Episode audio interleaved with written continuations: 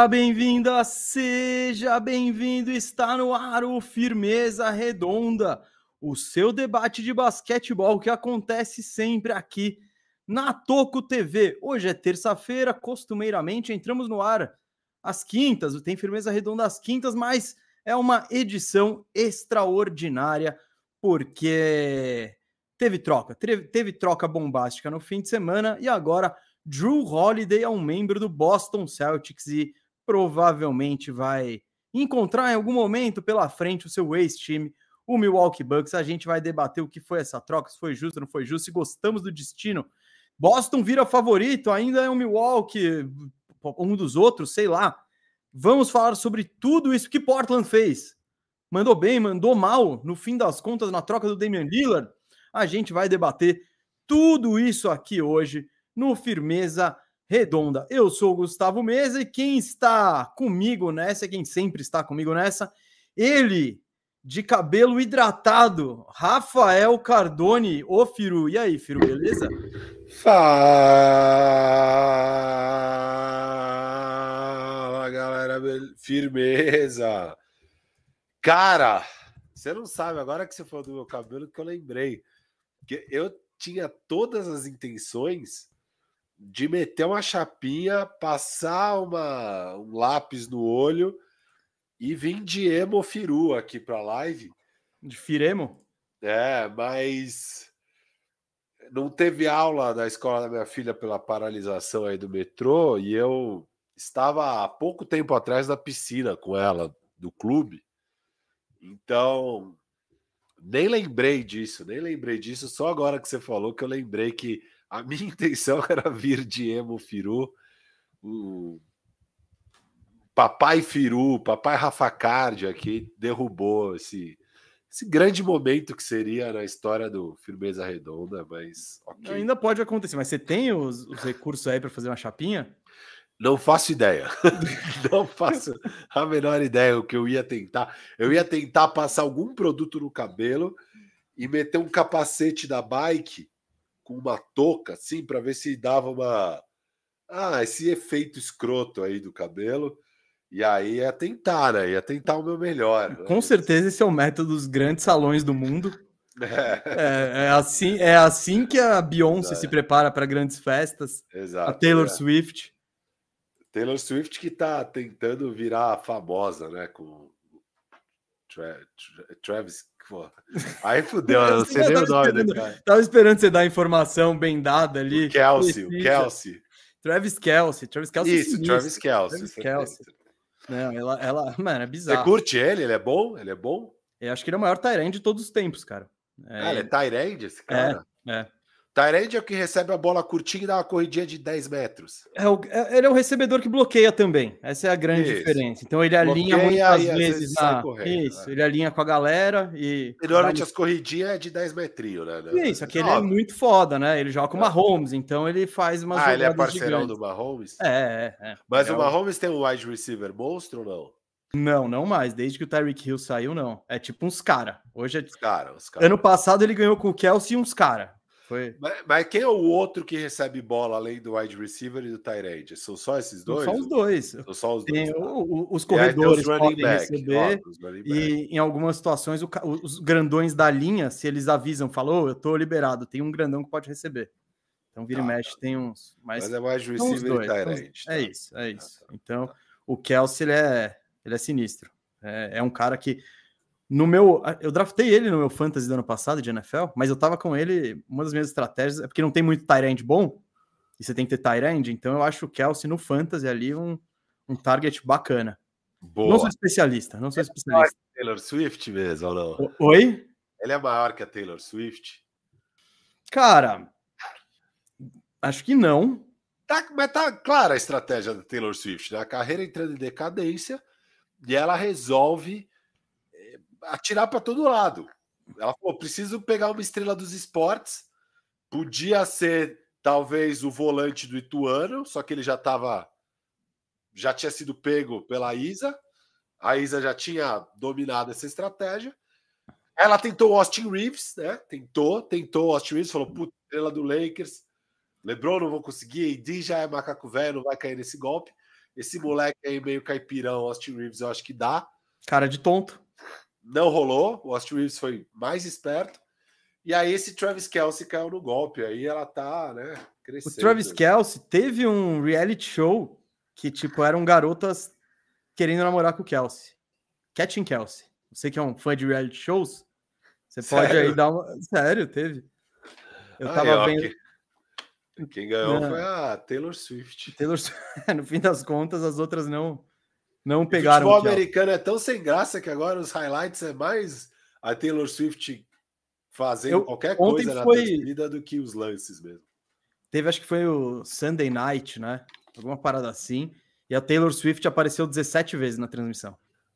então, é. Mano. Cara, a NBA tá sempre lá, as Rihanna, quem que era a namorada do Rich Paul, que tá lá, a Adele. A Adele, pô.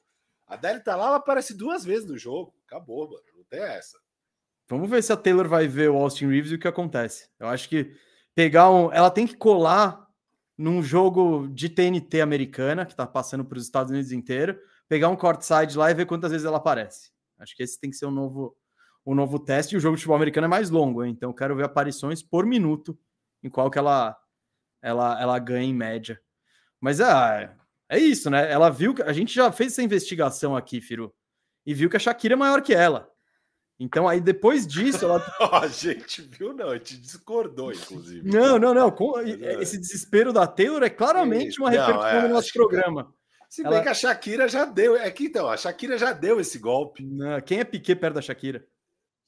É, o, é o, é o zagueiro, é o, é o Lambancento lá, do time sinistro cara que o, que o Puyol carregou nas costas. Pois é. Não, é, eu concordo. Não. O Shakiro é bem menor que a Shakira. Inclusive o Giselo é bem menor que a Gisele. Ah, putz. Não, a Gisele é bem maior que o Giselo, mas bem é maior. Que, é que, mano, você tá falando. O futebol americano, você pensar no universo, no mundo, ele é nichado. Exato. E é moda... nichado. Americanos idiotas gostam e alguns. Não, poucas é pessoas no resto do mundo. É legal. É, sim, mas é isso. E, isso, porra, moda é moda. Quando a Gisele faz uma campanha para Prada, ela aparece em Dubai, aparece. Então. Exato. Mas se você pensar, os dois, cara, os dois eu acho que eles estão entre os GOATs da profissão. É. Mas é o Tom Brady é o GOAT. É um casal high, high, high stakes, cara. High stakes. Eu não sei se ela é a GOAT. Se ela for a GOAT, talvez seja. Ah, acho que ela é, cara. Assim, oh. óbvio, tem lá. As, Cindy as... Crawford. É, mas ela foi maior, ela foi maior do que ela. Cláudia Schiffer, sei lá, mano. Maior, né? Então, ela é ma... Tinha aquelas quatro gigantes dos anos 90, que são as duas que você acabou de falar, mais a Naomi Campbell, ah, mais uma Heidi quarta. Klum. Hã? Heidi Klum. Ah, a Red Clone era menor que essa. Ah, era menor. Eu, eu, diria que a Red Clone tá nesse patamar, hein? Cara, aliás, falando dessas mulheres que a gente pagava pau nos anos 90, que eu, eu era doido pela Cindy Crawford. Ah, não, a Cindy Crawford eu, era, eu, eu gostava Isso. muito. As outras eu, não. As eu também não. Eu pirava na Cindy Crawford. É. As outras não. Mas eu revi Riquinho esses dias, e no filme Riquinho, a personal do Riquinho é a Cláudia Schiffer.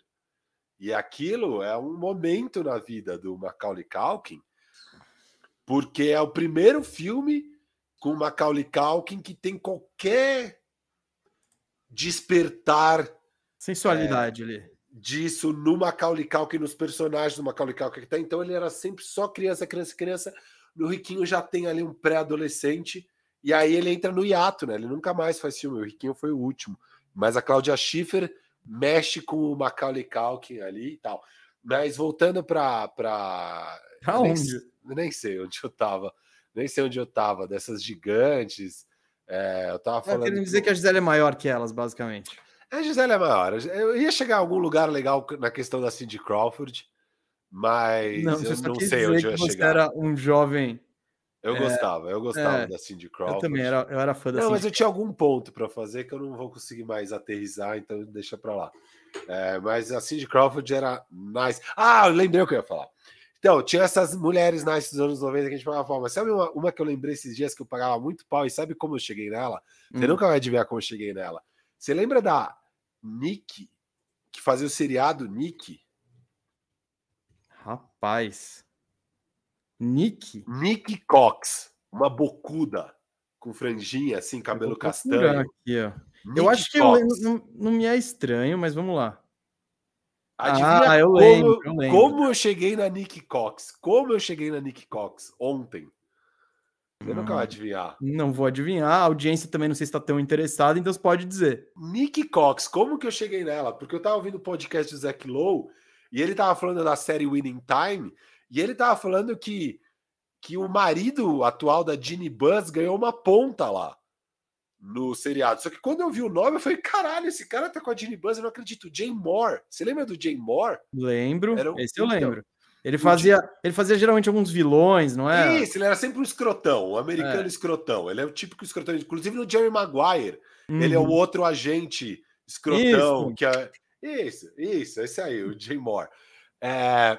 Ele é casado agora com a, com a Ginny Buzz. E ele é o ex-marido dessa Nick Cox. Eu não sabia, ele era casado com a Nick Cox. E aí eu cheguei nela. Não, eu, achei... eu acho que desde a semana passada, quando você fez o Detetive Firu, e você mergulhou mais nesse mundo pessoal de celebridades, eu acho que você está tentando enveredar. Você está, de fato, fazendo alguns bons trabalhos investigativos, mas eu não sei se é o público. Se é o que o público quer ouvir no momento, como o Carlos Teixeira aqui, que fala, fala de basquetebol.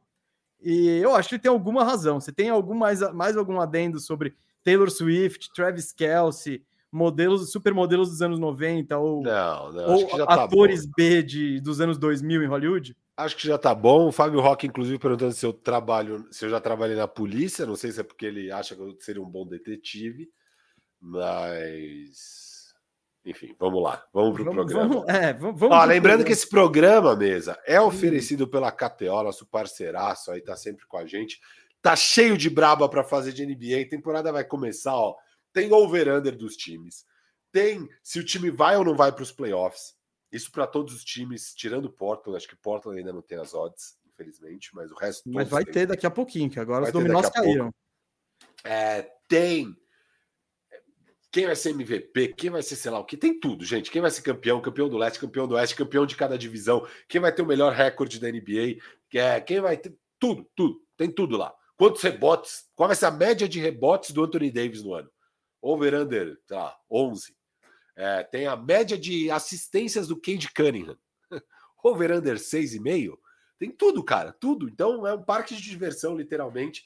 Você vai lá, só que não esquece de quando fazer, quando você fizer o seu cadastro, faça com cupom TOCO, tá? No último campo do cadastro é o campo de cupom Lá você escreve a palavra toco, igualzinho aí onde o Mesa está indicando, e com isso a Catel vai saber que você chegou lá através de nós e vai manter essa parceria maravilhosa aí por muito tempo, que ajuda a gente a fazer conteúdo duas vezes por semana, Mesa. A gente está agora, esse, esse mês é duas vezes por semana, todo.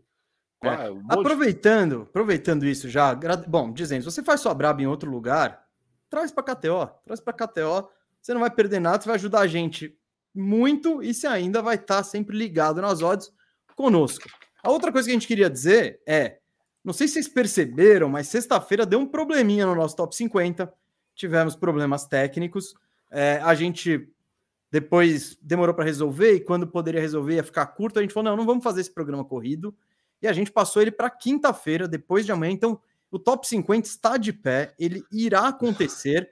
E no horário normal do Firmeza Redonda, direto do estúdio, daquele jeitinho, numa lapada só, vamos do 50 ao 1. É, e queria pedir desculpa, né, para todo mundo que, pô, na última sexta é, tirou um tempinho para ouvir aí e tal, e, pô, é, não conseguimos entregar, então fica aí desculpa. Eu sei que teve gente que ficou frustrada, a gente ficou frustradíssimo, mas bola para frente, ele vai rolar quinta-feira com calma, no nosso horário tradicional. Certo? Certo, então, ó, segue lá nosso Instagram, a gente colocou a programação do mês inteiro, galera. O mês inteiro já tem a programação toda. Estamos bem organizado aqui. É, então, vai dar tudo certo, tá? Peço realmente aí desculpas para quem ficou frustrado, a gente ficou muito frustrado, inclusive, com o que aconteceu, mas acontece, sabe? Programa ao vivo. Quem sabe faz ao vivo e a gente sabe fazer ao vivo, a gente já fez ao vivo um bilhão de vezes, mas às vezes as coisas saem do controle. Infelizmente, esse dia foi um desses dias que saiu do controle. Mas é isso, galera. É isso. É... eu tava procurando aqui o nome daquele amigo que. que mas enfim, não tô achando. Tô achando. Deixar para ver em cima da hora é, é um problema, uhum. né? É um uhum. problema. Eu vou mandar um salve especial para um. Nosso amigo grafiteiro. Isso, o muralista. O muralista, a gente tem um, um, seguidor que é muralista, ele pinta aqueles painéis bonitos em prédios, sabe? Murais mesmo.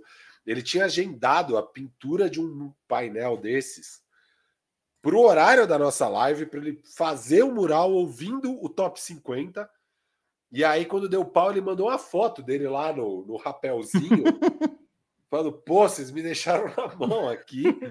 E aí, cara, como é que a gente se sente vendo o negócio? Eu me senti honrado, na verdade, mas. Pô, se... É, seria mais honrado, seria mais honrado se fosse a mensagem dele grafitando e ouvindo nós.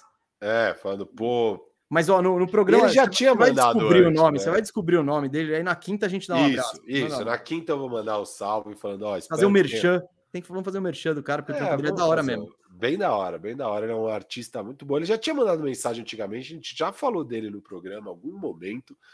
É, mas é muito da hora, é sempre muito da hora ver as pessoas. Lembrando também, galera, que você pode mandar o seu super chat aqui que a gente vai ler. E se vamos tiver começar, tempo, vamos começar agora. Se tiver já. tempo, é. vamos ler os super chats atrasados já hoje também para sobrar tempo. Então, eu vou só ler aqui então já o super chat do nosso amigo Jefferson Talha Petra falando Jimmy e seu look. Cat, o maior big chutador. AD, os 82 jogos que jogará. KKK, dentre, o, dentre todas as histórias do Media Day, qual a melhor para vocês? Hashtag Uno de Firma mesa. Firu, é, a gente vai entrar um pouco. Não, não, mas eu acho que ela, não, mas a gente vai entrar dos times e do, dos é. times que a gente vai discutir hoje. Um geralzão tem que ser o Jimmy Butler, o visu, o Jimmy Emo com o visu dele que não só foi muito engraçado e é um puta entretenimento, e agora já vai começar a virar, mano, uma tradição. Tipo, no... como que o Jimmy vai vir nos próximos Media Days, assim, acho que já vai virar algo que a galera vai querer saber e ficar curiosa. Mas também tem o outro lado. Meu, ele tirou totalmente o foco do Miami não ter pego o Lillard, ter saído zerado, perdeu dois role players e, e não repôs. Então, foi genial de tantas partes do Jimmy, porque, cara, como que você vai falar de um assunto sério para o Jimmy Butler daquele jeito? Então foi. Como você falar de outra coisa? Muito louco. O Bam tentando tirar foto com ele, aí ele, os caras sérios, ele olhava para o lado e não conseguia ficar sério, porque o Jimmy estava naquele visual incrível. Então, é, ele foi, foi o vencedor do Media Day, com certeza. É, além, além dele ter tido essa exposição absurda, ele tirou o foco de um tema muito delicado no time dele. Então, mais um ponto para o senhor Jimmy Butler. Que atuação! Muito bem, Gustavo, muito bem. Eu concordo totalmente. Foi o grande lance, porque é isso, né? Até então, é um negócio que o Jimmy tinha feito uma vez. Ele foi com aqueles dreads, sem barba, sem nada, um visu nada a ver, que ele usou só no Media Day só para zoar com o shot dele, né? Com a imagem oficial dele para a temporada. Mas não é algo que ele sempre faz. Ele tinha feito uma vez. E agora ele fez de novo, ainda mais radical.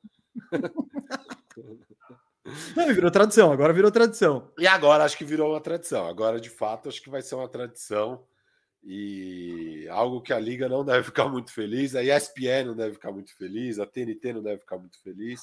são as fotos aí... oficiais, né? Eles fazem as fotos oficiais, então sempre que é tudo que aparece Esse. lá, daquelas imagens em alta, quando a gente vai buscar banco de imagem, a gente vai achar o time daquele jeito. Eu acho que eles vão ter que usar para sempre a imagem de 2021, que é a última que ele tirou séria.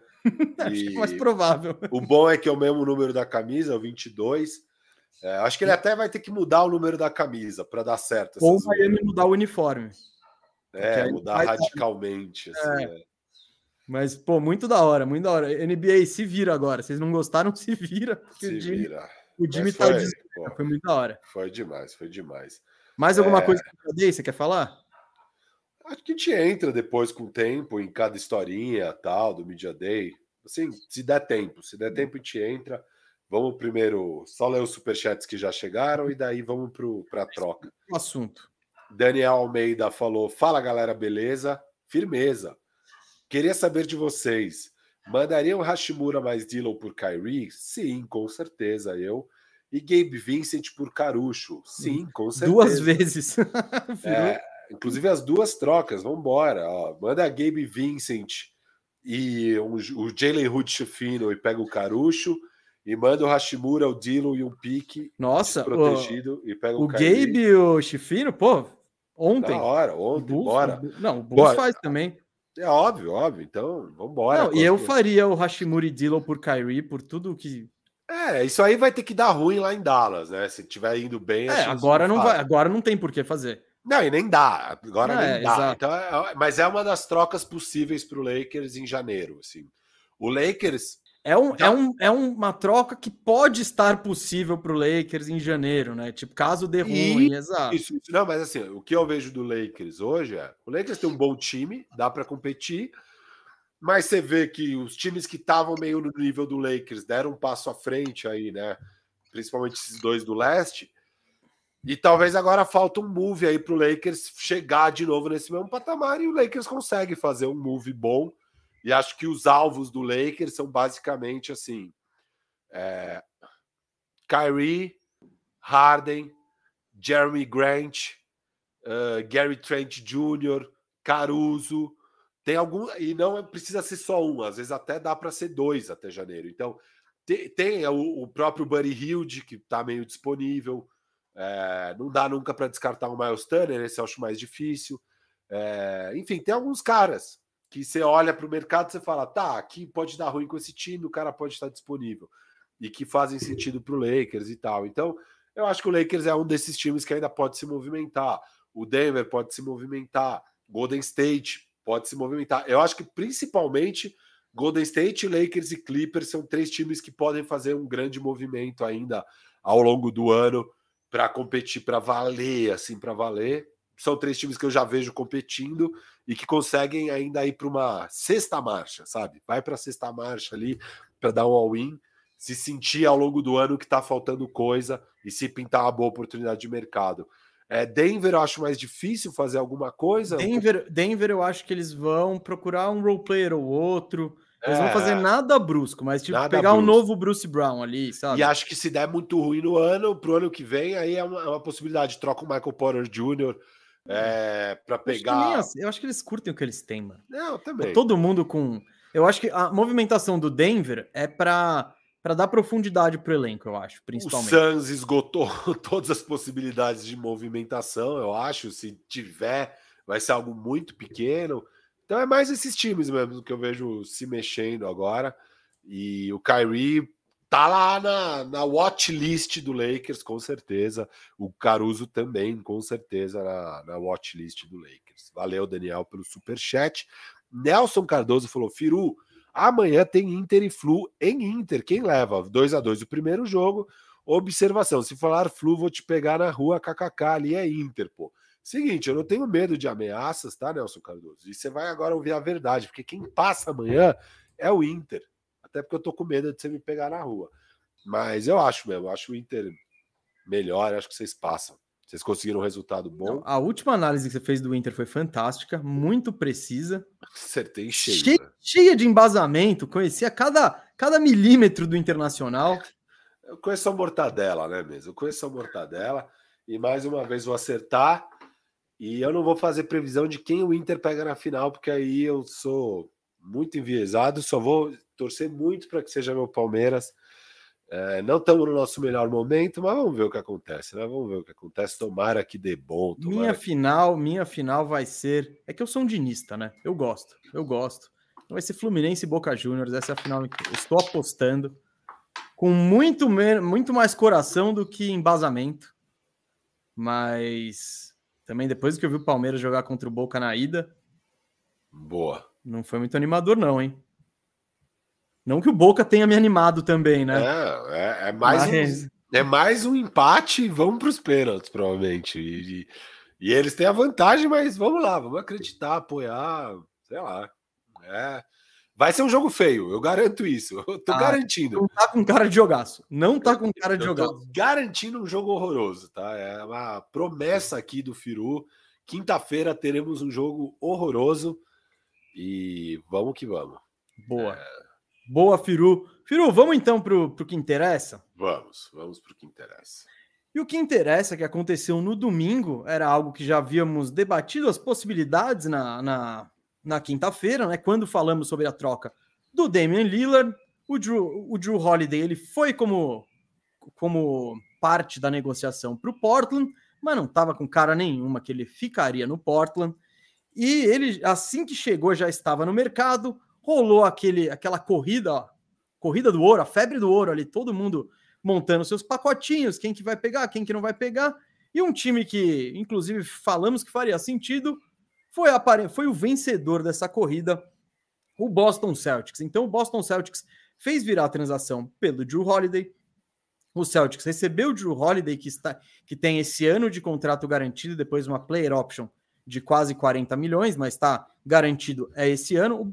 O Boston recebe esse Drew Holiday num contrato é, em vias de acabar e manda Malcolm Brogdon, o sexto homem do ano, Robert Williams, uma escolha de primeira rodada de 2024, que é do Warriors, que eles pegaram essa escolha na troca do Smart. Então, naquela. Foi, né?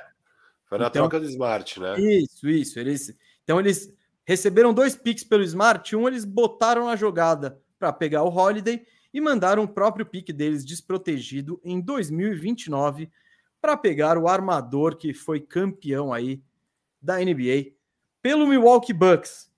Firu, vamos começar falando do preço? Vamos. Eu acho que tá por aí, né? Eu acho que tá, tá bem pago, tá todo mundo feliz. Foi, é... foi um bom preço, né, cara? Foi, foi dois picks. E dois jogadores é. de verdade. Foi, dois jogadores de verdade. O atual sexto homem do ano e um jovem pivô talentosíssimo. Talentosíssimo que tem e ambos jogadores com sérios problemas de lesões. É, uhum. Mas, enfim, tem aí seu valor e dois picks, né? Um desprotegido lá na frente. Não é o maior valor porque é o Celtics. O Celtics, o core deles são dois alas jovens, né? Que você não projeta que é o pique, acho que é 20... 31, 32 anos, o pique é em 29. Então, 29. Vai ter uns 31, 32 anos por aí. Você não projeta que os dois vão ter saído e o time vai estar tá em frangalho. Você projeta que ainda vai ser um time competitivo tal. Então não é o pique mais valioso, mas é um pique desprotegido. É, e o pique do Warriors agora, que é protegido top 4, eu já vou dar um spoiler. Esse pique vai converter, o Warriors não vai pegar um pique top 4 esse ano. É, vai ser um pique tipo 20 e poucos. É, e beleza, mas é, é um pique também. E é bom, cara. Acho que foi um pacote bom. Acho que agora ainda dá para pegar alguma coisinha pelo Brogdon. Eu acho. Ser... Eu acho que. Lembra que uh, antes de rolar a troca do Smart e tal, o Brogdon chegou aí para o Clippers, mas como tinha pouco tempo para rolar a troca, isso. o Clippers saiu da jogada porque falou, mano, não vou conseguir fazer meus exames direitinho isso, tal. É isso. É isso que eu queria deixar claro. Você tá vendo a coisa do mesmo jeito que eu. Não é que o Clippers falou, não, tá bichado, não dá. É só que a troca tinha que acontecer em duas horas. E aí não ia ter tempo hábil de fazer o do diligence direito ali na parte médica.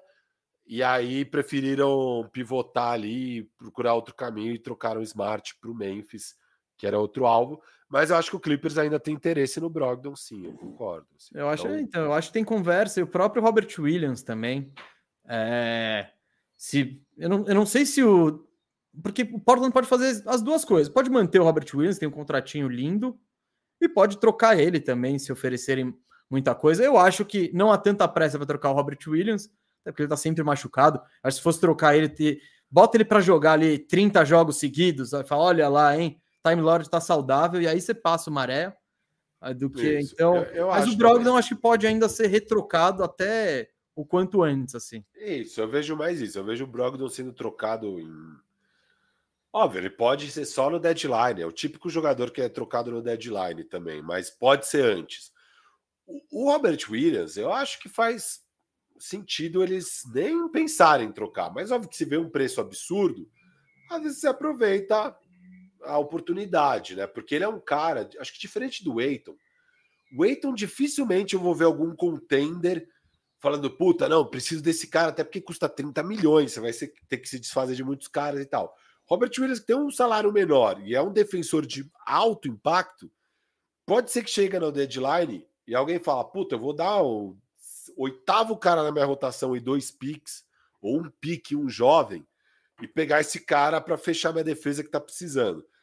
Então, às vezes, vai pintar uma oportunidade bem legal, mas eu acho que é um cara que faz sentido para eles jogarem junto com o Eiton e, e para o Scoot ter esse rim runner ao lado dele e a defesa ficar monstra.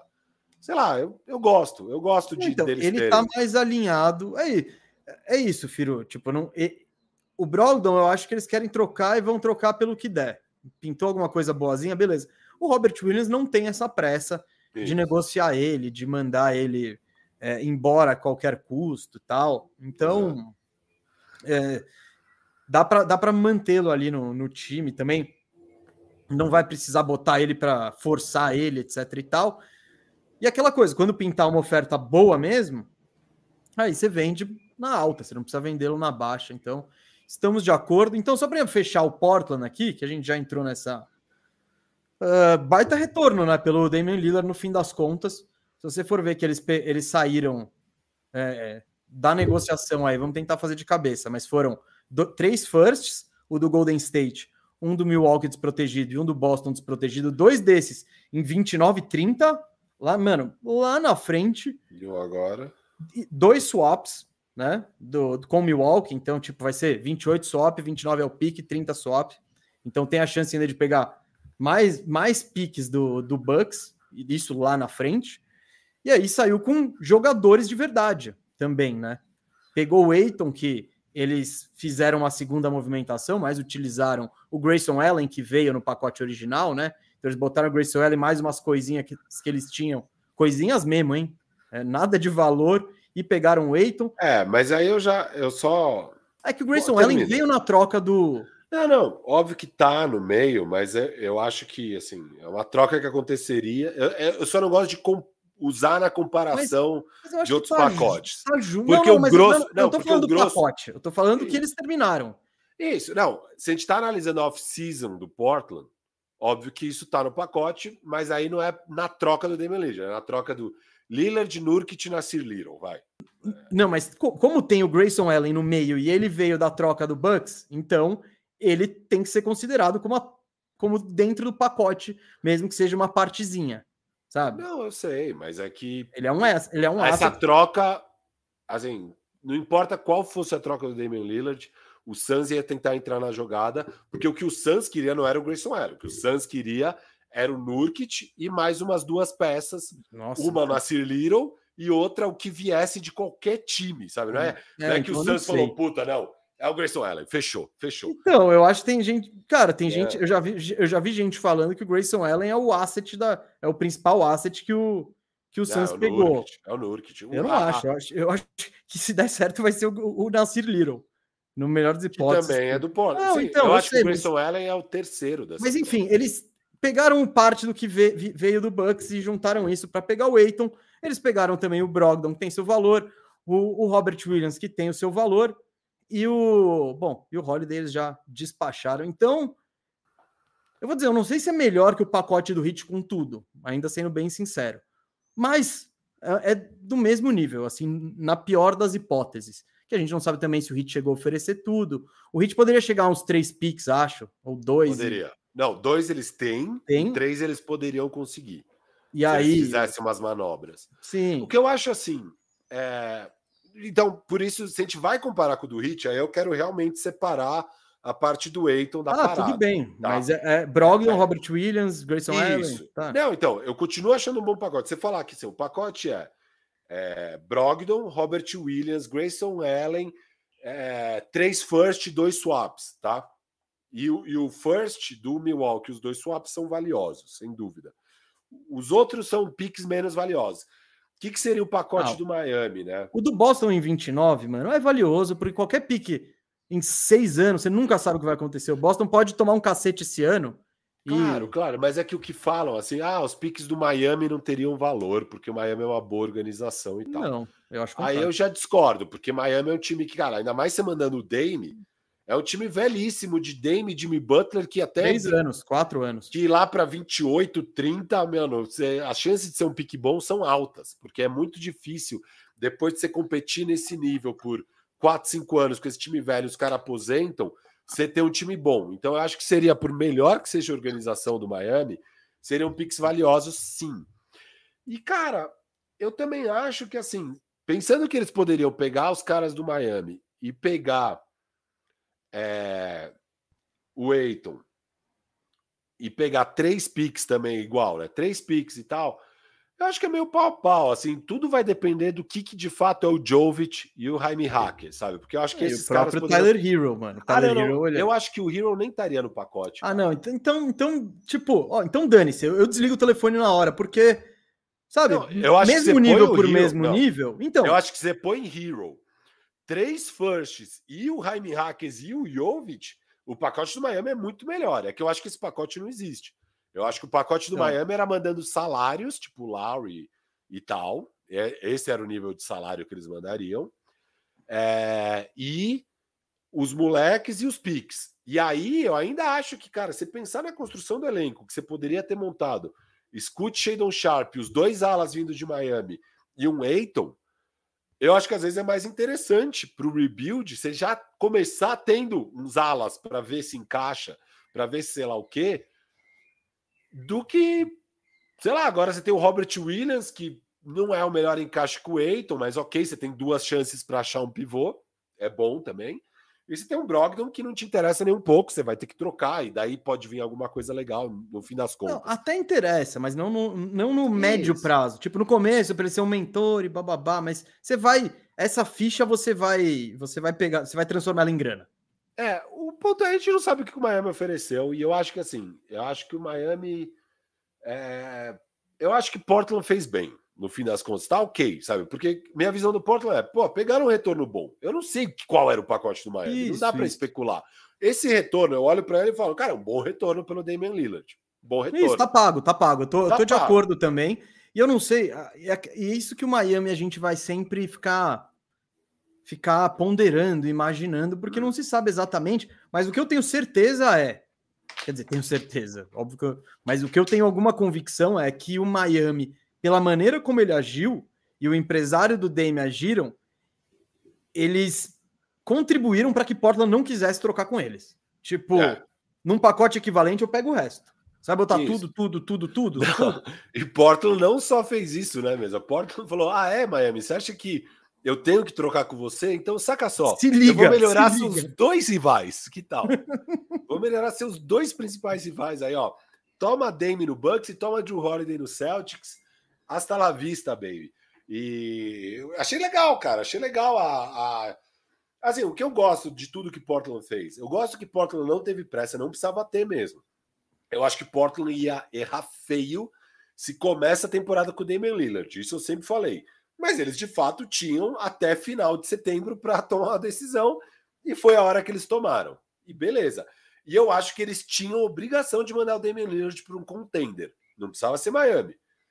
Mandou para o Bucks, que é um ótimo contender. Eu estou alto nas chances de título do time e tal. Então, tá tudo beleza. Eu não tenho uma. E pegaram um pacote bom. Beleza, tá tudo certo. Eu acho que Portland eu não tenho um A para falar de Portland, sinceramente. Nem um A para falar. Sim, sim. A gente, a gente aponta, inclusive na Eterna Off-Season, falamos disso acho que 3 milhões de vezes. E sempre a gente concordava que a, deveria haver alguma gratidão com o Dame. E eu acho que essa gratidão também existiu.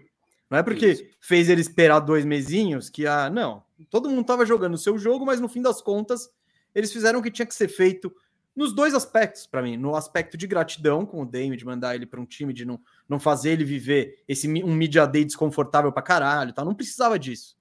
E de buscar o valor e de negociar no tempo deles e de mandar o Dame também para um lugar, né? Você falou, Portland, pô, talvez seja um destino ainda melhor do que o próprio Miami, é, para as chances dele ser campeão. Então, Portland foi, foi, foi perfeito na parada e eu acho que conseguiu um bom retorno. Firu, aproveitando o gancho que você falou de Portland, não só ter birra com Miami, mas falar, ah, então, Então, saca segura só. Essa, segura, segura essas. Você acha que você tá com poder? Saca esse super trunfo aqui que eu vou jogar. Porque em, uma, em duas trocas, eles fortaleceram os dois grandes rivais do Miami.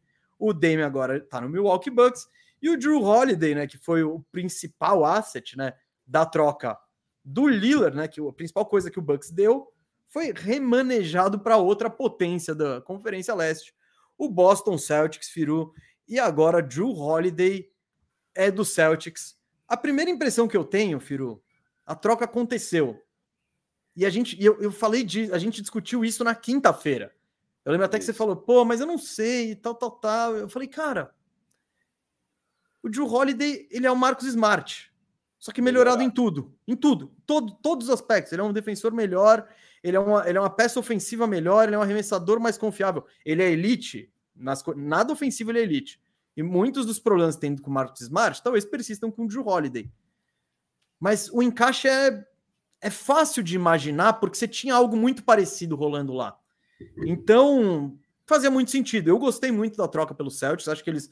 Aquela coisa, pega um jogador que eu tô curioso para ver a posição dele no top 50 né? Que eu já coloquei ele bem alto e acho que ainda está alto no meu top 50, que contribui, cara. É talvez o melhor defensor de perímetro de ponto de ataque, assim, se você pensar num cara para marcar uns e dois, o, o Holiday talvez seja o melhor, é um cara que tem já participou de 2 milhões de jogos importantes, que tem bagagem, que tem uma parada, muitas vezes ele tá tipo 4 de 17, mas ele vai lá e faz uma cesta gigante, tá ligado? Que não dá para confiar sempre, mas parece que sempre tem uma dessa. Então ele tem essa parada de jogos grandes, etc e tal. E para mim o que eu achei mais legal, mais curioso de tudo, que eu mais curti nas trocas, eu gostei muito das duas trocas. Eu gostei muito do Dame parar em, no, no Bucks e eu gostei muito do Drew Holiday parar no Celtics, porque agora eles vão ter que se enfrentar e vai ser irado. E o Boston, é da hora. E o Boston agora tem talvez, porque falaram, ah, agora o Bucks ficou gigante, etc e tal. A gente vai debater favoritismo, quem é, quem não é, mas é inevitável pensar nesses dois times se cruzando lá na frente.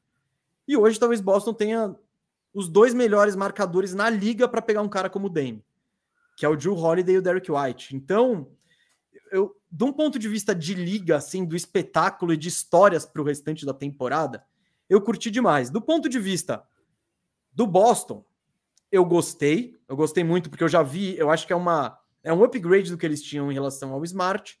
Eu só não acho que necessariamente vai resolver o, o problema principal do Boston, o que foi o grande calcanhar de Aquiles, que são as definições na reta final dos jogos Execução e tal. E reta final Execução. Então é aquilo que a gente sempre debate, filho, uma tecla que você bate sempre também. O Boston continua, eles com, mesmo com esse puta time, ele vai até onde o Tatum levar. É isso. O Tatum tá. O Tatum tá. Deram mais armas para ele, deram. Sabe, ele tem mais, mais poderes, mais amiguinhos, mais aliados. Mas não é o Drew Holiday que vai botar a bola embaixo do braço e decidir quando o bicho pegar. Tomara que não. Tomara, Tomara que, que, não. não. É, isso acontecia muito que com o Smart. acontecia com o Smart, é. Então, yeah. nessa situação vai ser um upgrade. Tipo, é um cara que não vai falar, não, deixa comigo. Ah, é às bom. vezes ele fala. Não, às vezes ele fala. O Drew não, Holiday. Não. Ah, ele vai ver o. Então, ele vai ver o 19 ataque do, do não, digo, Era até ruim, porque era, era. O Smart fala, ah, então deixa comigo. Não, mano, não. O Drew Holiday provavelmente não vai fazer isso, então já é um upgrade, tá ligado? Eu acho que ele não vai querer fazer isso. O, o Marcos Smart tá coçando para fazer. Mano, me dá chance. Dá chance que tá já comigo. Acho que o Drew Holiday vai fazer do tipo, tá bom, vai. Agora tá precisando. Deixa eu puxar esse, esse, esse arremesso de três, deixa eu bater lá para dentro e buscar um contato, porque ele é melhor que o Smart em tudo, assim, como armador, como finalizador, como arremessador, como defensor. E é um cara com as mesmas características. Esse marcador versátil, marca todo mundo, troca a marcação, é físico para enfrentar esses baixinhos rápidos. Então eu curti mais. Minha conclusão é: beleza, ainda estamos. Ainda vai precisar do Tatum. Tipo, mesmo com esse time, se o Tatum chegar e fizer. não passar de 30 pontos nos playoffs, vai ser, ainda assim vai ser difícil. Não vai ser o. Não era o que a gente fala, por exemplo, se o Boston pegasse o Dame, cara, o Tatum tá muito mais tranquilo. Aí pode ser uma situação do Tatum não ter que carregar. O Drew Holiday, ele dá uma tunada no que o Smart oferecia, mas ele ainda não é a solução para esses momentos onde Boston mais pecou. Mesa, você, eu gostei, porque você está aterrissando em lugares parecidos de onde eu estou nessa análise de Boston com tudo que rolou, porque eu estava pensando coisas parecidas, não iguais, tá? Então eu vou aproveitar seu gancho para ir mais ou menos onde eu estou pensando, porque falando em, só dessa troca, tá? Vamos olhar para a troca do Drew Holiday. O Boston já tinha feito a troca do Porzingis, Smart já não estava no time, tinha o que tinha aí e eles mandaram Robert Williams e mandaram o Brogdon e dois picks e pegaram o Drew Holiday. Olhando só para essa troca, eu gosto, sabe? Eu acho que estava claro que o Bucks tinha dado um passo à frente, que eles iam precisar de mais coisas. Acho que o Derek White sozinho ali para no matchup com o Dame ia ser difícil e tal. E vocês pegaram o antídoto ao Dame, que é o Drew Holiday, e que ainda vai ter a motivação pessoal de jogar contra o ex-time e tal, toda a história. E o time melhorou. Você trocou um cara que estava totalmente descontente, né? O Brogdon, desde que falhou a troca com o Clippers, estava claro que ele estava descontente. Já tinha tido reportes de que nem sabiam se ele ia querer jogar em Boston. Ele estava tipo pistola. Ele ficou pistola, o Brogdon, de ser o sexto homem do ano e ter sido despachado assim, sem mais nem menos e tal. Então era um asset ali que não estava no seu melhor momento para encarar uma temporada aí com o Boston. E o Robert Williams, que é excelente, mas joga jogo sim, dois jogos não. É, inclusive nos playoffs, né? É, e beleza, então eu gosto da troca. Essa troca aí, tamo, acho que ninguém não gosta. A gente sabe, todo mundo sabe que o Drew Holiday é um cara que impacta, é um dos 50 melhores jogadores da NBA, sem dúvida nenhuma. É um dos melhores defensores, que você falou de perímetro. Pô, um dos 50 melhores jogadores da NBA. Que elogio é esse? Não, indiscutível, indiscutível, indiscutível. É, acho que a... chega um momento. Os 40 indiscutível? 40, acho que provavelmente indiscutível também. Tá. tá, tá. 35 dá para discutir? É, para mim ele é, para mim ele é, mas eu, consigo ver alguém. A gente estava falando aquele dia, né, mesa, de que dos 20 aos trinta e tantos começa a ser muito próximo, dá para alguém não gostar tanto do, da parte ofensiva do Drew Holiday a ponto de derrubar ele um pouco para o fim desse tier, mas ele é desse tier, sem dúvida, ele é desse tier dos 20 aos 40, independente de onde você vai pôr ele aí e tal. É um cara de muito impacto, pô, foi uma peça fundamental para o título do Bucks e tal. Então, todo mundo gosta dessa coisa. Mas eu concordo com você que, assim, não, qual era o problema do Boston? O problema do Boston era a execução reta final de jogo. O que, que eles melhoraram nisso? A única coisa que eu vejo que eles talvez tenham melhorado e que foi a aposta inicial do Boston foi a troca do Porzingis. Que eles, eles apostaram nisso, eles deram coisa para valer para pegar o Porzingis. E o Porzingis traz algo de diferente, né? O Porzingis traz uma, uma bola no poste, que você pode ter uma cesta um pouco mais de confiança ele pode passar a quadra até melhor do que o que tinha antes de Grant Williams, etc., o Robert Williams e tal. Então, você pensa num time com o Horford e Porzingis, os dois realmente chutam melhor do que qualquer outra opção que eles tinham antes. Então, pode ter alguma coisa aí, só que eu não confio tanto em Porzingis. Então, eu olho para tudo que Boston fez e eu chego na mesma conclusão que você. O problema do Boston só vai melhorar se o Tatum der um salto. É, continua dependendo do Tatum, a não ser que eu esteja errado na minha avaliação de Porzingis, sabe? Às vezes eles resolveram com o Porzingis e eu não estou sabendo. Pode ser. Mas eu é não que, então, confio. Eu é não é confio. difícil. Sobre Porzingis, eu, eu, eu, concordo que ele traz um aspecto diferente que não tinha. Isso. E não tinha nada, não, no elenco não tinha nada perto do, do que é um Porzingis. Isso. Mas eu não acho que ninguém hoje imagina e espera que o Porzingis vá carregar um fardo de All-Star. Daqui, daqui, a bola aqui é, agora é então, comigo. Tipo, Go time, daqui. Não, não é aquela expectativa dele no Knicks ali no segundo ano. Então, mano, a gente já tá falando de um jogador mais veterano que. É que ele teve o melhor ano dele, ele foi hum, eficiente pra no post e tal. Né? Então, tipo. Mas é aquela coisa, jogando em Washington, tipo. Sem ninguém ver. Então, não, é. isso, aí, isso aí não. Eu não tô Agora... vendo num jogo 7 de playoffs no segundo round, com os times já tendo estudado tudo, o Porzingis, mano, sendo um mismatch ambulante que ninguém sabe lidar com aquilo. Eu não vejo. Isso. Mas para essa é uma possível melhora, mas eu ainda olho para o Celtics e falo, o Celtics vai até onde o Tatum levar. Isso já era o Celtics. Então, mesa, eu olho para essa off-season toda do Celtics. eles depenaram a profundidade dele. Eles trocaram seis caras por esses dois. Eles deram pique futuro. Eles fizeram muita coisa para chegar num time que essencialmente continua dependendo do Tatum. Nem mais nem menos do que antes para mim. Então, eu não acho. Eles foram agressivos e eu não acho que eles melhoraram. Eu não acho que eles foram assertivos nessa melhora. Porque ah, a defesa melhorou? Nem sei.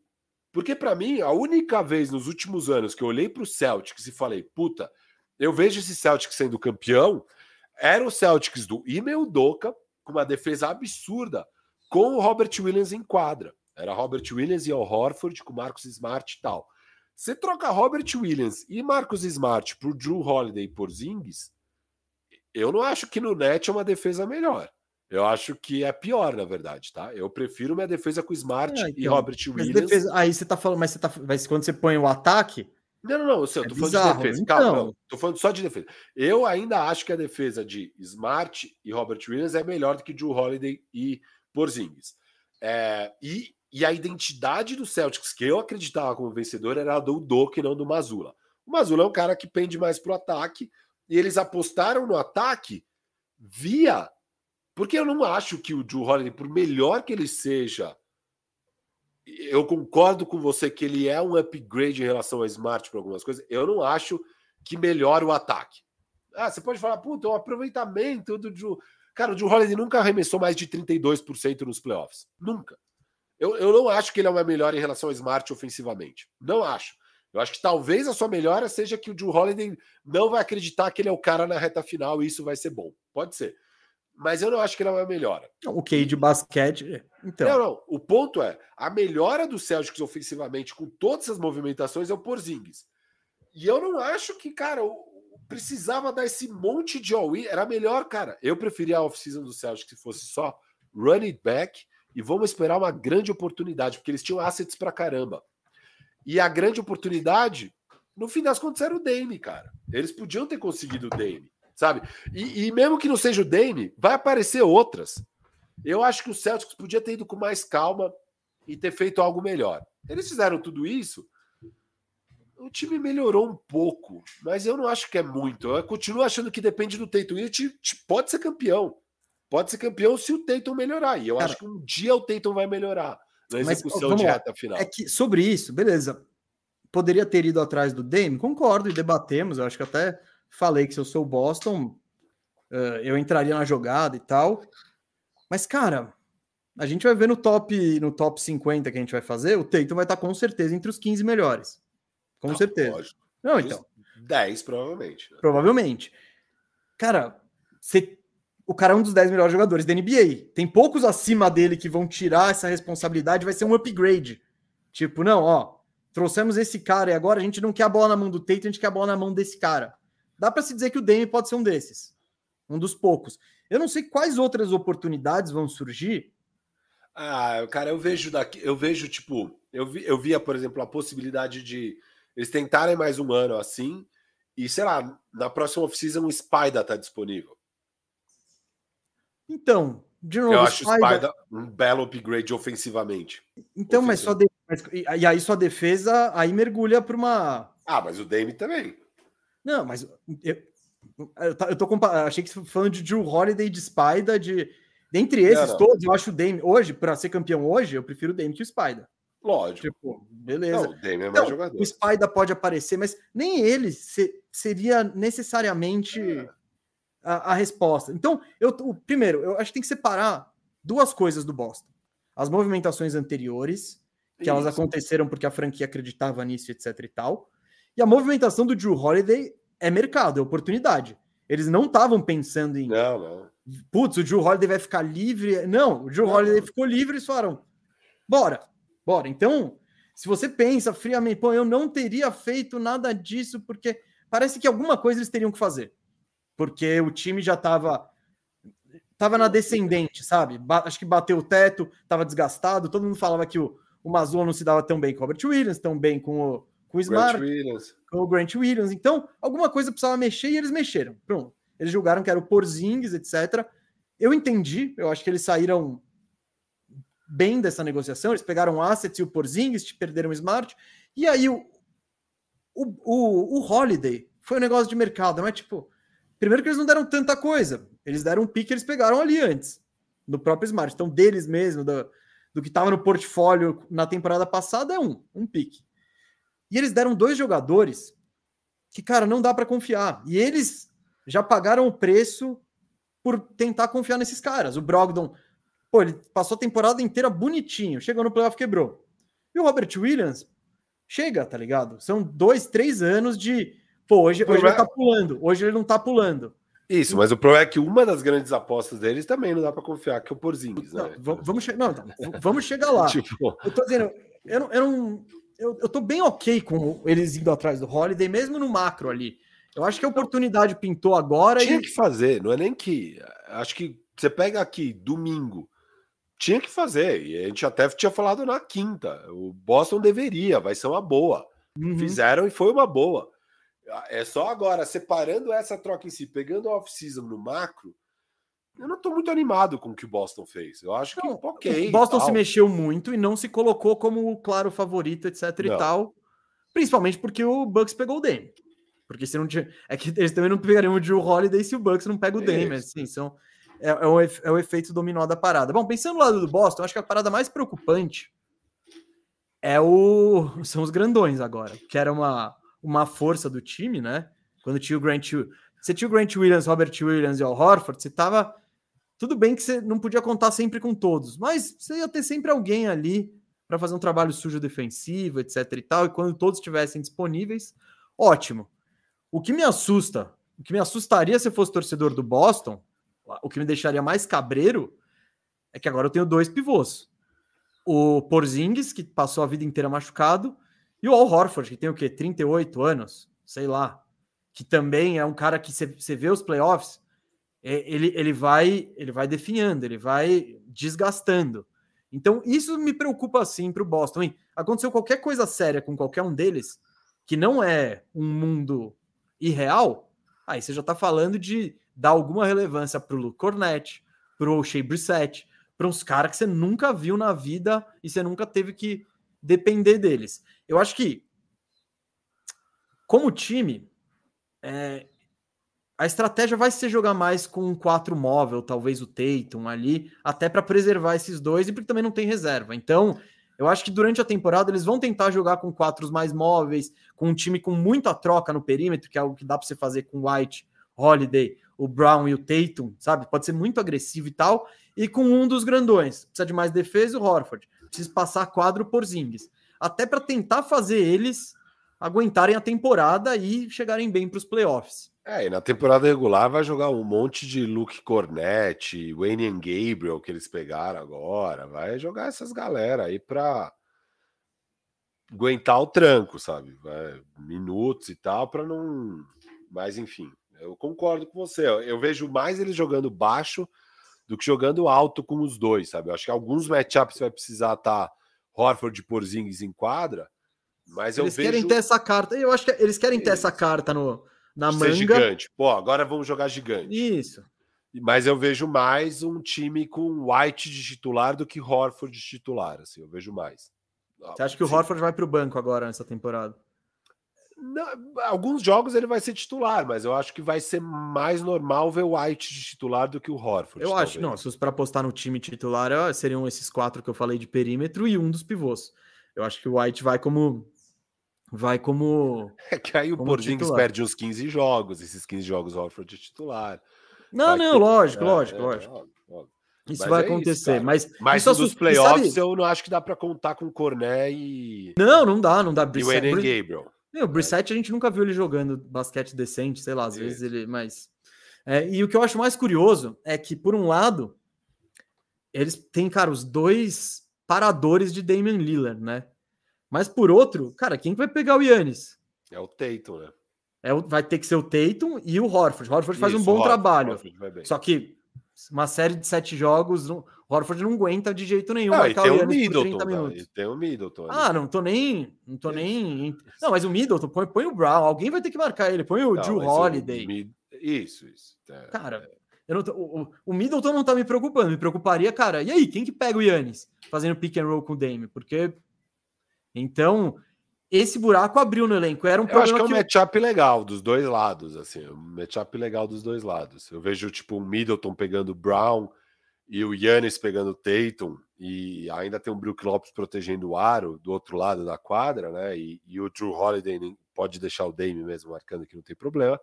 E do outro lado é isso, o Drew Holiday no Dame, o White no Middleton o Tatum no Yannis com o Horford ali, vambora, assim, tá? Vai ser difícil dos dois lados, é bem legal, é bem legal. É, então é que antes, tipo, você, eles podiam dividir bem o trabalho no Yannis, agora, beleza, o Tatum vai marcar ele, e se ele fizer três faltas em dois minutos, tá ligado? Antes é. você protegia, você encosta o Tatum lá em qualquer Zé Mané, e, e tá bom, então vai aumentar também a pressão nele, vai aumentar a pressão no Tatum como um big man, assim, de pegar mais rebote, de defender os caras mais pesados e mais fortes.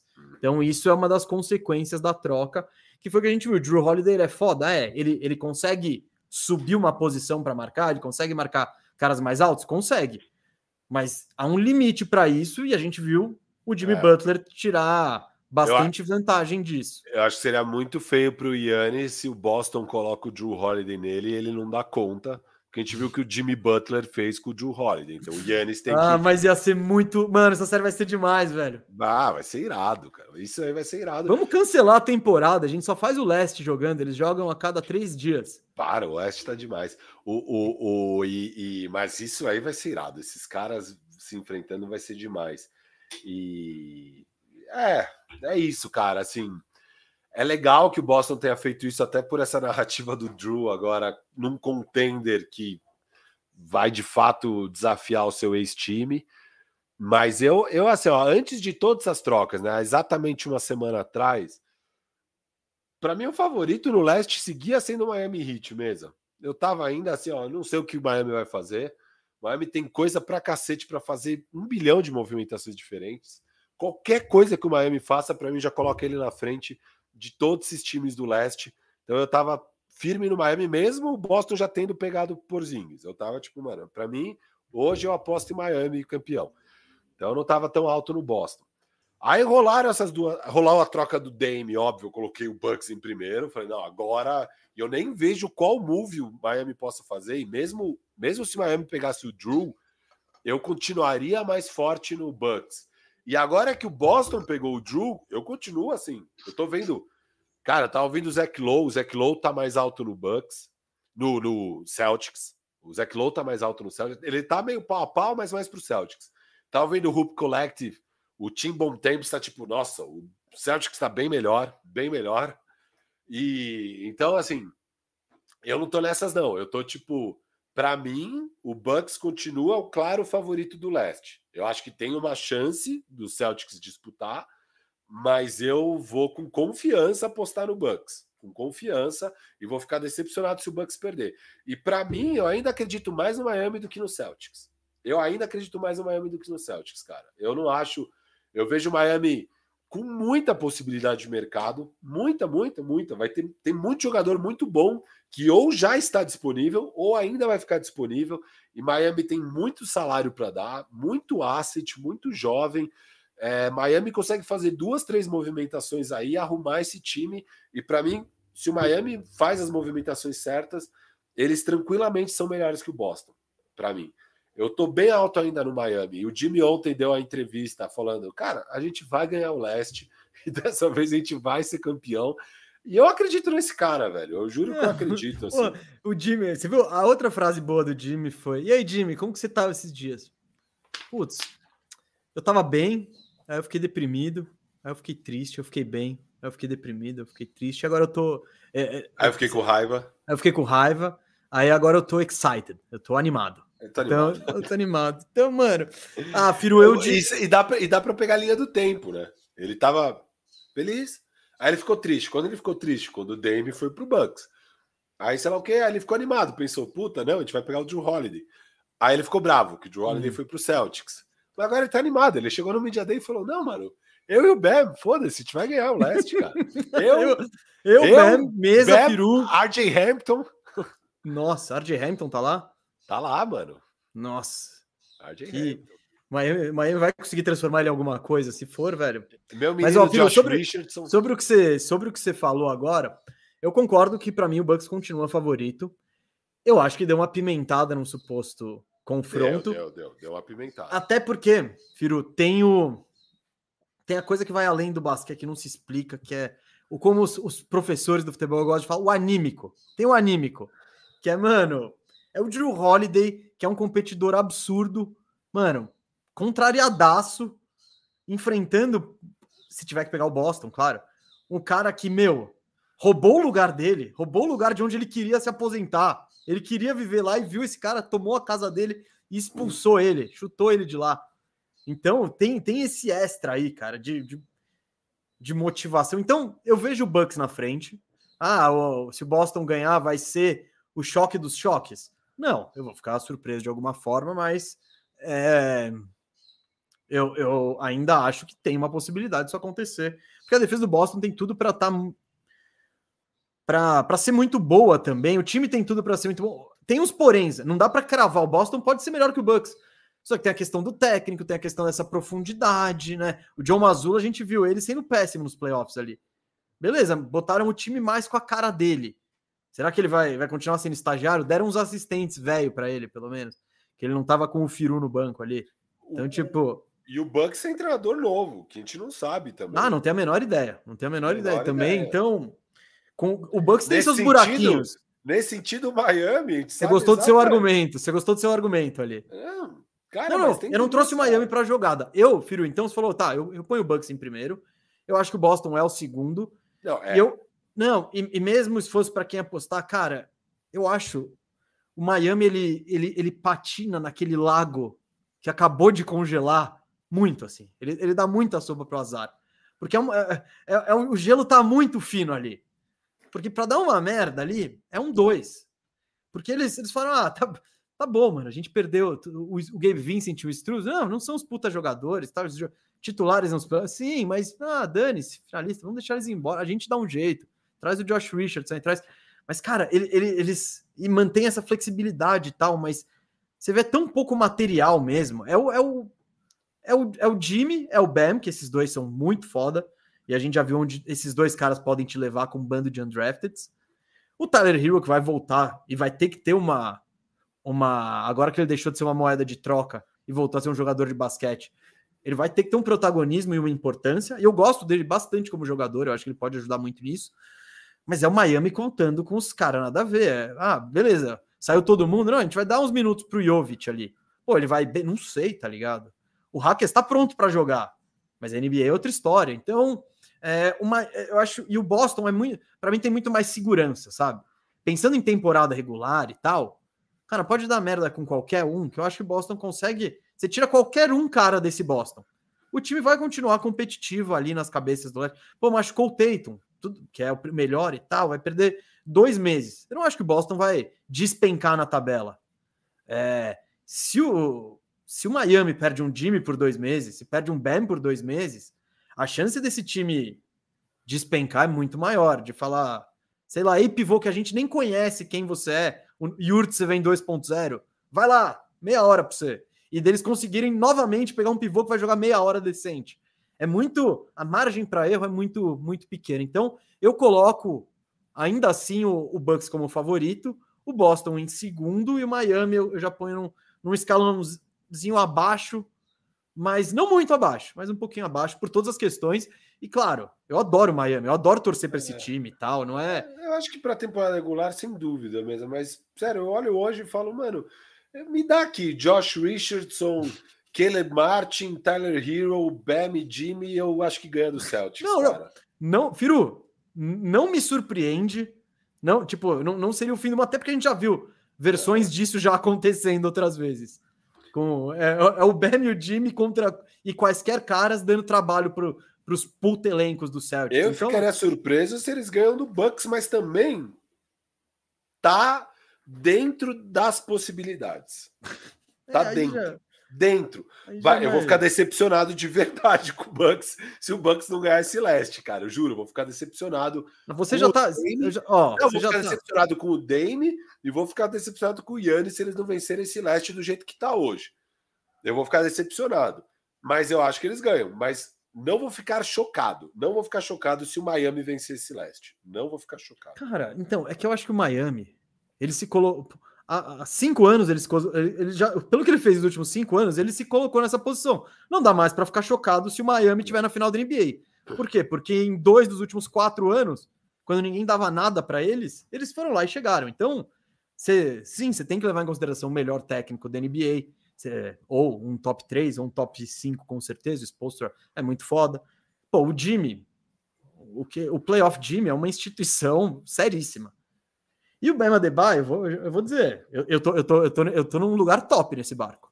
Eu tenho cabine aqui, cama de casal. Essa eu tenho. Tá bem, tá eu bem, tenho. E, eu, pô, tô, eu, eu, já tô nesse barquinho, eu levei uma redezinha, tô tentando pendurar é, em algum lugar. Você tá lá cruzando o Rio Amazonas ali com a é, galera, tentando tô, buscar seu gancho. Tô lá, tô lá buscando o meu ganchinho. Mas é um bom barco para se estar. Parabéns, Gustavo. Ah, muito Ó, obrigado. E... Falando ah. de, de Miami, o que, que, que, eu vejo de nome, só para exemplificar para a galera, que eu falei que tem muito cara que ou já está disponível, ou em algum momento estará disponível, que eu vejo encaixando muito no Miami. Então, fa posso falar os nomes, mesa? Fala, fala. E aí, e aí depois a gente pode até entrar em alguns nomes desses, porque teve matérias relevantes de Media Day sobre alguns deles, que a gente pode esmiuçar. Mas, ó, de Toronto. Toronto tá uma zona. Não sei se você tá acompanhando ah, tá. Toronto, mas assim, Siakam ou Giannunobi, Gary Trent, dois desses, ou os três, ou um desses, com certeza pode acabar parando em Miami, tá? E aí nos pacotes, eles têm uns outros veteranos que agradaria a Miami. Tem lá os Otto Porter para completar o deal, sabe? Tadeusz Young, sei lá. Mas enfim, Toronto pode fazer negócio com Miami ao longo da temporada. Chicago, vai saber o que vai ser de Chicago. DeRozan, se eu não me engano, é expiring. Lavine tem quatro anos de contrato, mas também pode pintar. Caruso tem mais dois anos. Qualquer um desses três pode acabar pintando em Miami. Brooklyn.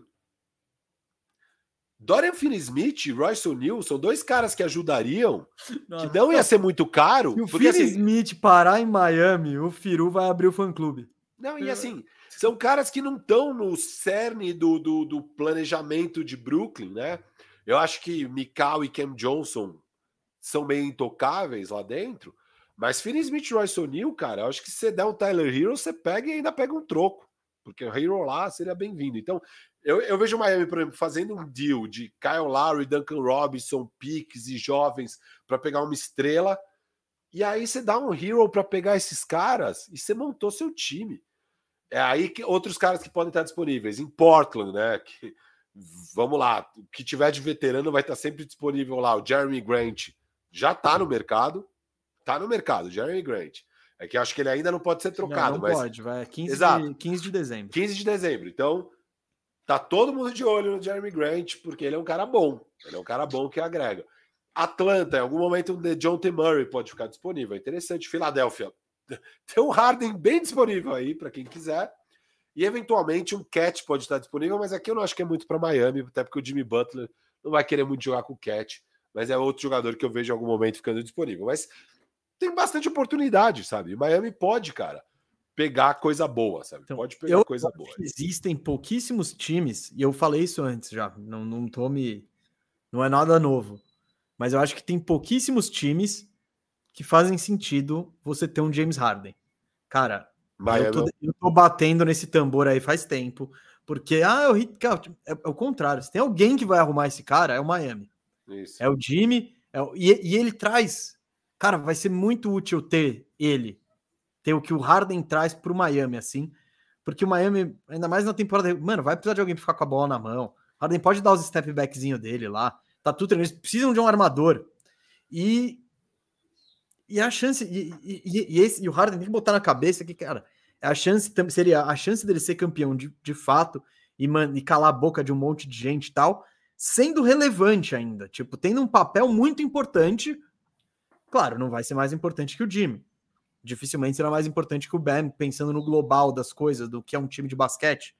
Mas sendo muito relevante, sendo o armador, o point guard, um cara que vai rodar os seus pick and rolls e tal, vai organizar o time, vai achar pessoal no, no, na linha de três. Então, eu acho que o Miami, por estar tá tão bem estruturado, seria um dos poucos times da NBA que eu iria atrás do, do Harden. A questão é, o que, que eu vou dar, né? Eu não vou dar muita coisa, não. Vou pegar o Harden. Não, nem a pau. É o Lowry. O Lowry é expiring e pro, pro, pro Sixers. Sixers faz sentido.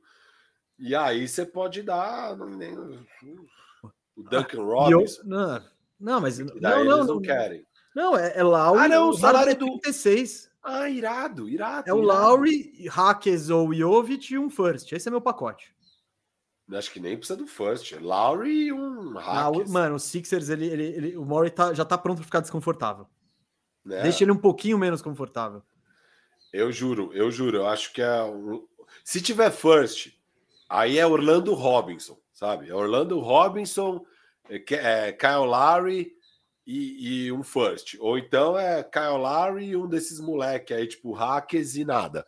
Mas eu acho que é por aí mesmo. E eu acho que faz sentido, cara. Eu acho que faz é, sentido. Então, é que o Murray ele já bateu na, na, tecla do eu quero. Tudo bem, uma coisa é você querer, outra coisa, mas o Murray ele acredita nas coisas dele. Isso. Que ele é ou um jogador do mesmo nível ou os assets para trazer um jogador do mesmo nível. Então, eu não acho que um expiring Jovic vai fazer o. e, e, tem aquela coisa do vou reforçar meu, meu inimigo, meu rival. Pô, para eu mandar o. Eu vou, eu vou fazer o, o, desejo do Harden, mandar ele para Miami, enfraquecer o terceiro. Vai ser o terceiro time do leste melhor que o meu, claramente. Sabe, não. Acho que esse ano já, já deram isso. punch, já deram punch aí nesse ano. O, o, o Embiid vai jogar duas semanas, depois vai para Cancún? É, fazer lá, ano, uma fisioterapia ano, intensiva. Esse ano tá esquisito, cara. Mas é, eu vejo, eu vejo o Hit como um dos times que deveria ter interesse no Harden baratinho. Se for baratinho, porque daí se ficar caro, tchau, não quero. Não vou gastar. Pô, não gastei meus assets no Damian Lillard, não gastei no Spider, não gastei no Bradley Bill, eu vou gastar no Harden, Katsu? Não. Mas que sem então... dúvida, é mesmo botando ali, é o mais barato. Você não ia pegar nenhum desses com. Com se for barato, vamos embora. Com Lowry, Jovic e um first protegido? Porra, você não pegava nenhum desses caras aí. Se for barato, é nós. O Harden, que por sinal o hoje acabou de twittar a mesa, estará no training camp de Filadélfia em breve. Ele, está, ele prometendo tá... situações muito desconfortáveis. Não não estava lá é, na terça hoje, mas é esperado que ele chegue em Colorado Ainda hoje, ainda hoje para se juntar ao training camp dos Sixers. Posso só comentar que, mano, isso não é surpresa nenhuma. Isso é o Harden indo bater o cartão de ponto dele. Isso, ele tem que, senão ele vai ser multado. É, é tudo que o Sixers quer que ele não vá lá. Fala, irado. Se você vir para cá, eu posso. Te... Se você não vier, eu te multo e você ainda não atrapalha meu ambiente, show. Mas o Harden, ele gosta de deixar desconfortável. E os Sixers, hein? Três anos, duas estrelas armadores que não vão para o Media Day e vão fazer cenona no training camp. Que beleza de organização, Gustavo. Ah, o, o Sixers é show. O Sixers é show. E, mano, eu... que, que, temporada, né? Os caras têm o, o, atual MVP. Isso que é muito doido, né? E, e é uma, já é uma cara de fim de festa. É, é. Bem fim de festa. A galera aqui no chat lembrou de mais dois caras que podem acabar interessando para Miami e tal. Tem o Markkanen, que sem dúvida em algum momento uh, pode estar no uh, mercado. Esse, esse e tem o Buddy Hilde, que está no mercado. Mas ah, esse também... ia ser menos show. Isso, bem menos show. Mas de fato são mais Não, mas o Markkanen, velho, ia encaixar que é uma belezinha. É, porra, Jimmy na 3, Markkanen na 4, Bell na 5 ali. Vambora. Hero na 1 ou na 2. E o Caleb, acabou, velho, acabou. Finney Smith na 2, Royce O'Neal vindo do banco e o Caleb. Pode, pode ser, é o time, é o time. É impressionante como ninguém ainda deu um trampo pra gente, né? Que a gente tá aí, achando soluções. Achando soluções, mas é isso, cara. Eu, eu olho pro. Eu, sou, eu falei isso no Twitter, falo agora de novo na live. Se você é o torcedor do Hit, não se desespere, cara. O Hit pode melhorar esse time até fevereiro, tá? Até, então, mas tem, tem uma parada que, pô, quando você tá perdendo, por exemplo, você traz um cara agora, você tem um mês para ele treinar com o time, aprender as paradas e tananã, se acostumar e tal. Quando você pega o cara em fevereiro, tem a troca lá do Kevin Durant. Em geral, seu não, elenco tá desequilibrado, o cara tem menos tempo para. Não, mas não só isso mesmo. Eu acho que o time que tá aqui agora é um time bom. Não, mas é bom. Mas Entendeu? é que você viu o resto inteiro melhorar, é, né? Não, eu sei, mas é isso. Você já tem um time bom. vamos aí. Eu entendo o Miami não estar tá desesperado, sabe? É a gente não sabe o que foi a negociação, a gente não sabe qual dos lados é real. Se, puta, na real, o Port teve um report falando que o Portland queria o Bam. falou, ah, não, isso não, eu achei, é. isso foi muito irado. Era tipo, tipo, se você me mandar uma proposta no Fantasy, eu vou responder assim. É. Seus dois melhores jogadores por, por nada. Tipo, ah, quem você quer? O Vucevic? Beleza. Eu quero o Tatum e o, e o, é. e o Bam. Aí eu falo, bobão. É. Foi tipo isso. É tipo. Esse report é isso, a gente não sabe se foi isso. Não, tipo, mas sabe nada. Irado, o Miami, oh, eu quero, tipo, oh, o que, que você acha de me trocar o Dame por Duncan Robinson, Lowry e um first? Eles responderam. Eu troco por Bam e Jimmy. Aí falaram, porra. E legal. também saiu um report que a primeira pedida pelo Drew Holiday foi tipo cinco firsts. Ah, lógico, né? É, tipo, beleza, sei lá. E enfim, se, se achar que o Brogdon vale um first e há pouco tempo atrás ele valeu, há um ano atrás ele valeu um Acho que ele vale um first ruim. Bem ruim. Tipo, um first. Sim, você... Aquele 25 ali, o 23, que você sabe. É aquele. Eu cara, acho que ele for... não vale mais um first. Eu acho que ele vale dois seconds. Não, não, não. Ah, cara, o Brogdon, mano. Pro o time... Robert Williams vale um first ali. Então, é porque aí é a cagada. Porque eu não troco. Não tem por que trocar ele por um first agora e, tipo, até mesmo se eu sou um time, eu vou ficar, mano, vou dar um first para ele, first bom. É, eu acho que o melhor é botar ele para jogar, deixa ele ali no, nos cascos. Claro, claro, claro. E... Não, eu digo, enfim, valor uhum. mesmo e tal, mas. Mas eles pegaram um bom retorno pelo Drew Holiday, como era esperado, né? Era óbvio que o Drew Holiday ia valer muita coisa aí. É, cara, falando, a gente, eu mencionei mesa, aí já entrando um pouco em Media Day do Siakam. Cara, você viu essa situação de Toronto? Que media day bizarro que foi. Não, me diga. Cara, pergunta, porque assim, o Siakam deu aquelas declarações que ele não queria ser trocado, que não ia assinar a extensão com ninguém e tal, mas ele não assinou com o Toronto ainda nenhuma extensão, e não é que não assinou, Toronto não ofereceu. Toronto não ofereceu uma extensão para o Siakam. E aí foram perguntar para o Masai Ujiri. O Masai Ujiri respondeu tipo: Nosso time jogou de forma muito egoísta no passado e eu não vou desviar desse foco de tipo fingir que isso não aconteceu. A gente precisa jogar melhor e menos egoísta esse ano. Isso quando foi perguntado sobre o Siaka. e aí, depois estavam falando com o novo treinador e falaram do Siakam, que como você acha que ele pode melhorar, né? Na, sei lá que tipo de situação que perguntaram e tal. O treinador falou: é, basicamente, quando ele for dobrado, ele tem que conseguir passar a bola. E, cara, é tudo tão bizarro. E assim mesmo, não faz sentido não estender o Siakam. Seja lá qual o seu objetivo com o Siakam. Se o objetivo é trocar ele no deadline, tudo bem, você vai conseguir trocar ele como um expiring, mas ele vai valer muito mais se ele tiver mais três anos de contrato. se você quer manter ele, também acho que é melhor você já garantir que você consiga manter ele. Tipo, não faz sentido não oferecer a extensão. Você pode, ele pode recusar, mas o time não ofereceu. O que que tá dando no Masai Ujiri, cara? É tão bizarro tudo que aconteceu em Toronto. Masai Ujiri, ele tá, ele, ele arrumou uma Yoko Ono. Aí eu, tipo, ele tá... tá desviando ele das paradas, tá ligado? Masai, você precisa renovar o Siaka. Não. Não, não é isso. Não é isso. Falta, eu, falta altruísmo. Coletividade. É. Cara, muito esquisito, né? E eu não. Eu, é, sei lá, eu também não. Porque o Siakam já falou que, que ele não ia renovar, né? Então, ao mesmo tempo, oferece, né? Fala, minha parte eu fiz aqui e tal. Porque o Toronto, e hoje em dia a NBA mudou, a gente que acompanha a gente né, já esse tempo todo, percebeu que até mudou durante a, a, desde que a gente começou a fazer podcast. Antes a gente começou com a off-season lá, do, teve, era perto da off-season do Kawhi, do LeBron e um monte de free agents e tal. Hoje em dia não tem free agent, é o Fred Van Vliet ganhando, o melhor vai ganhar 40 milhões. Não tem, porque todo mundo renova suas extensões e é trocado, como a gente viu o Portland renovando com o Dame ano após ano. Sempre que dava para dar uma renovadinha, eles renovavam. Tipo, pode, pode botar mais um ano aí, Demi, vamos lá, 60 milhões, assina aí.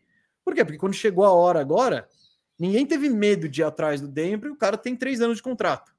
Então a, a NBA mudou. Então é o que o Firo falou. Se quer trocar ele, é melhor ter garantia. Você quer ficar com ele, é melhor ter garantia para tudo, é melhor ter garantia, pra você não correr o risco de deixar ele embora por nada, né? Então, para você conseguir, porque e não é também que Toronto, não, não, eu libero esses 40, esses 35 milhões do Siakam e eu tenho cinco jogadores foda para eu escolher aqui, que eu vou dar essa grana e vou poder contratar. Não, NBA não é assim, o que a gente vê cada vez mais é o efeito Van Vliet no Houston, né? De tipo, cara, tem um cara bonzinho, tem um cara acima da. Mano, mete 40 milhões nele, porque é o que tem. A gente tem esse cap space aqui. Dane-se também, cap space não serve para nada mais. Ele, a gente precisa usar esses números para trocas no futuro e tal. Então é muito esquisito. É muito esquisito. Toronto. É, é eu não sei, filho. É, é, um time que eu tô meio fora em tudo nessa temporada, porque não. É isso. Você não, não vê nada de. É o que, o que eu tinha falado do Boston. Cara, se o Boston começa o ano com o mesmo time, sabe? Ia dar aquela meio desanimado. Putz, de novo vocês não conseguiram? Putz, sabe? Mais ressaltando os problemas do que qualquer coisa. Aí Boston foi lá e deu um, deu um up. O Toronto tá num processo de deprimização. Não, e, e eles estão milhares de assets de graça. E, eles né? olhando, e agora... mas sai olhando ali, tipo, pô, ele é, Fred, ele é literalmente o cachorrinho no meio do incêndio falando que tudo tá beleza. É, então, não, esquisito isso indica que. Eu não sei também o quanto é verdade, né? Foi oferecido, não foi oferecido. De tipo, do Massai ter ligado lá pro cara e falado: Ei, empresário do Siaka, o que, que, você acha disso? O cara fala: Não, eu não vou assinar nada, tá ligado? Então, não tem por que oferecer. Então é meio. Mas as palavras do Massai é tipo: o cara tá com uma, uma, uma pulga atrás da orelha. É tipo: Nossa, cara. Que... Ô, mesa, o que, que você comeu no café da manhã? Não, o Firu, o Firu é um filho da puta. Tipo, eu já acordei de mau humor porque tananana, porque o Firu, sabe? Tipo, você não precisava responder isso dessa maneira, muito tá ligado? Estranho, muito estranho. tá não, bom. sério, Toronto já tava achando estranho. Depois do Media Day, eu tô tipo, caraca, bicho, o bagulho tá implodindo. É muito bizarro o que tá rolando lá. Muito, muito bizarro. Mesmo, outra coisa bizarra que rolou: é. o Red Bullock assinou com o Houston Rockets. Você viu isso? Vi, vi e não entendi. Você tem o um número? Não, mas nem importa. Não, não, importa se for ah, dinheiro de verdade. É. Porque Será que eles tinham a mid-level? É, se for para ele ganhar 12 milhões, beleza. Mas, tipo, se ele estiver ganhando 5 e ele podia pegar um mínimo de 2,5 ali com qualquer time, aí é brincadeira. Mas, de fato, porque o que, o que falaram foi o seguinte, né? Depois das trocas de ontem e hoje, Boston e o, e o Milwaukee estão atrás do Red Bullock. Eles estão precisando de elenco. Bullock in the head, experiente. O, o Bullock poderia disputar com o Pat Connaughton o posto de titular naquela fácil, dois. Fácil, Naquela e, dois ali. E, e, o Red Bullock ia ser o reserva imediato para todos os jogadores do Boston, da 1 a 4. Saiu o Tatum, põe o Bullock. Não, Saiu o Brown, ele... põe o Bullock. E mesmo, mesmo assim, ele saiu do Spurs onde o papel dele, na minha visão, seria melhor do que o dele no Houston. Para ir para o Houston, de todos os times, o Houston. Não, e assim, e do lado do Houston, eu olho e falo: o que está acontecendo? Vocês são um time em rebuild que tem milhares de alas. Vocês draftaram o Cam Whitmore.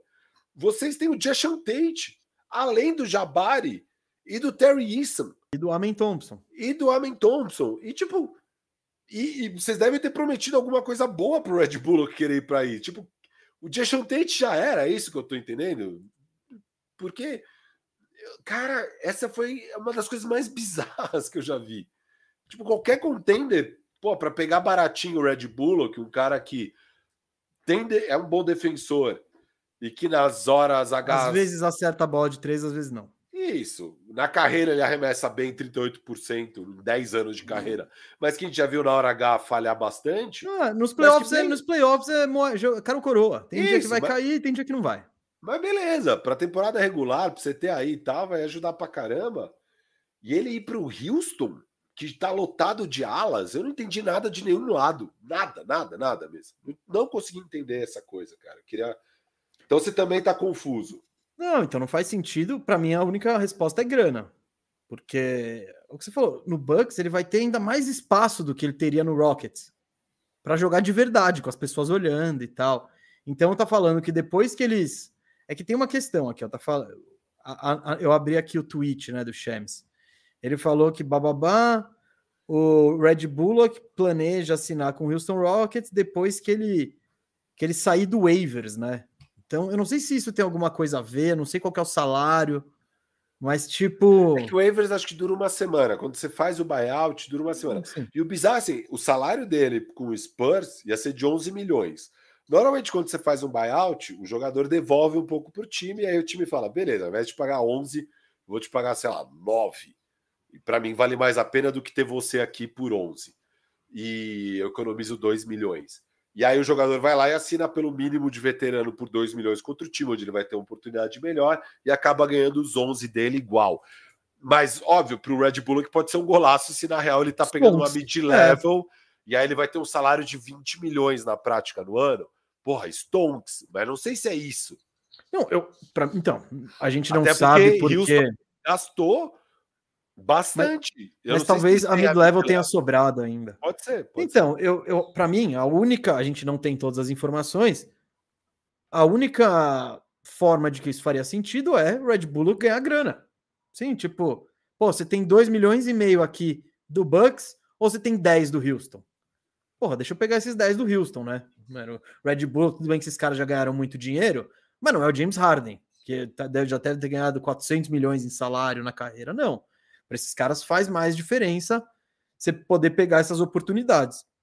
Do lado do Houston, também pode ser simplesmente uma oportunidade. Olha o Red Bull aqui aí. Todo mundo queria ele, né? Pronto, agora tá aqui. Me manda dois seconds que eu te, eu te despacho ele no meio da temporada. Então, é, é isso que faz sentido pensando como mercado. Pensando como Red Bull aqui carreira, a única coisa que justifica é dinheiro, porque não é oportunidade. Nem de tempo de quadra, nem do de que nada. você vai competir, nem nada assim.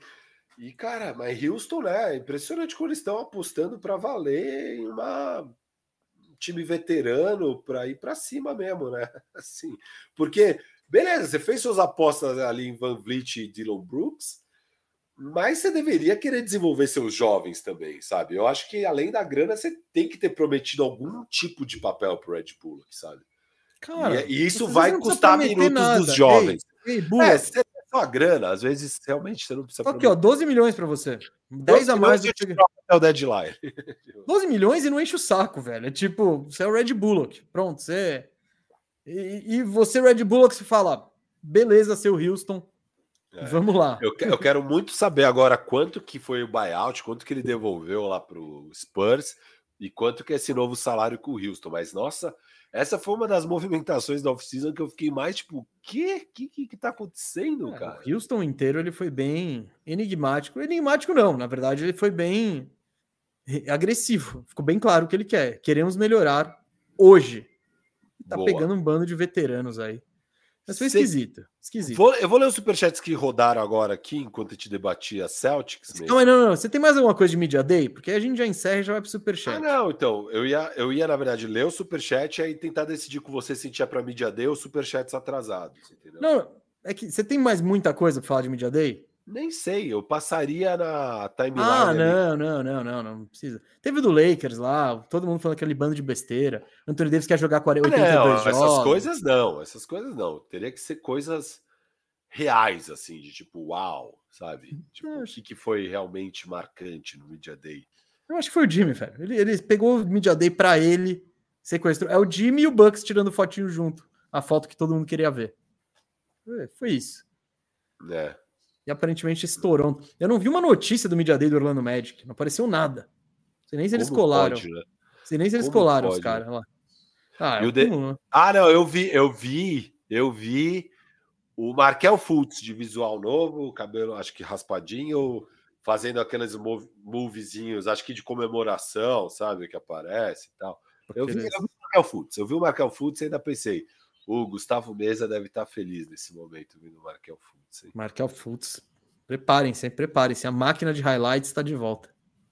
É, Chris Paul no Warriors, aquelas coisas, né? O Sanzão é. lá, o Leicão lá, o, o Jokic rachando o bico com o Jamal Murray. Ah, teve o Dominator, né? Falando que isso foi uma bela resposta, hein?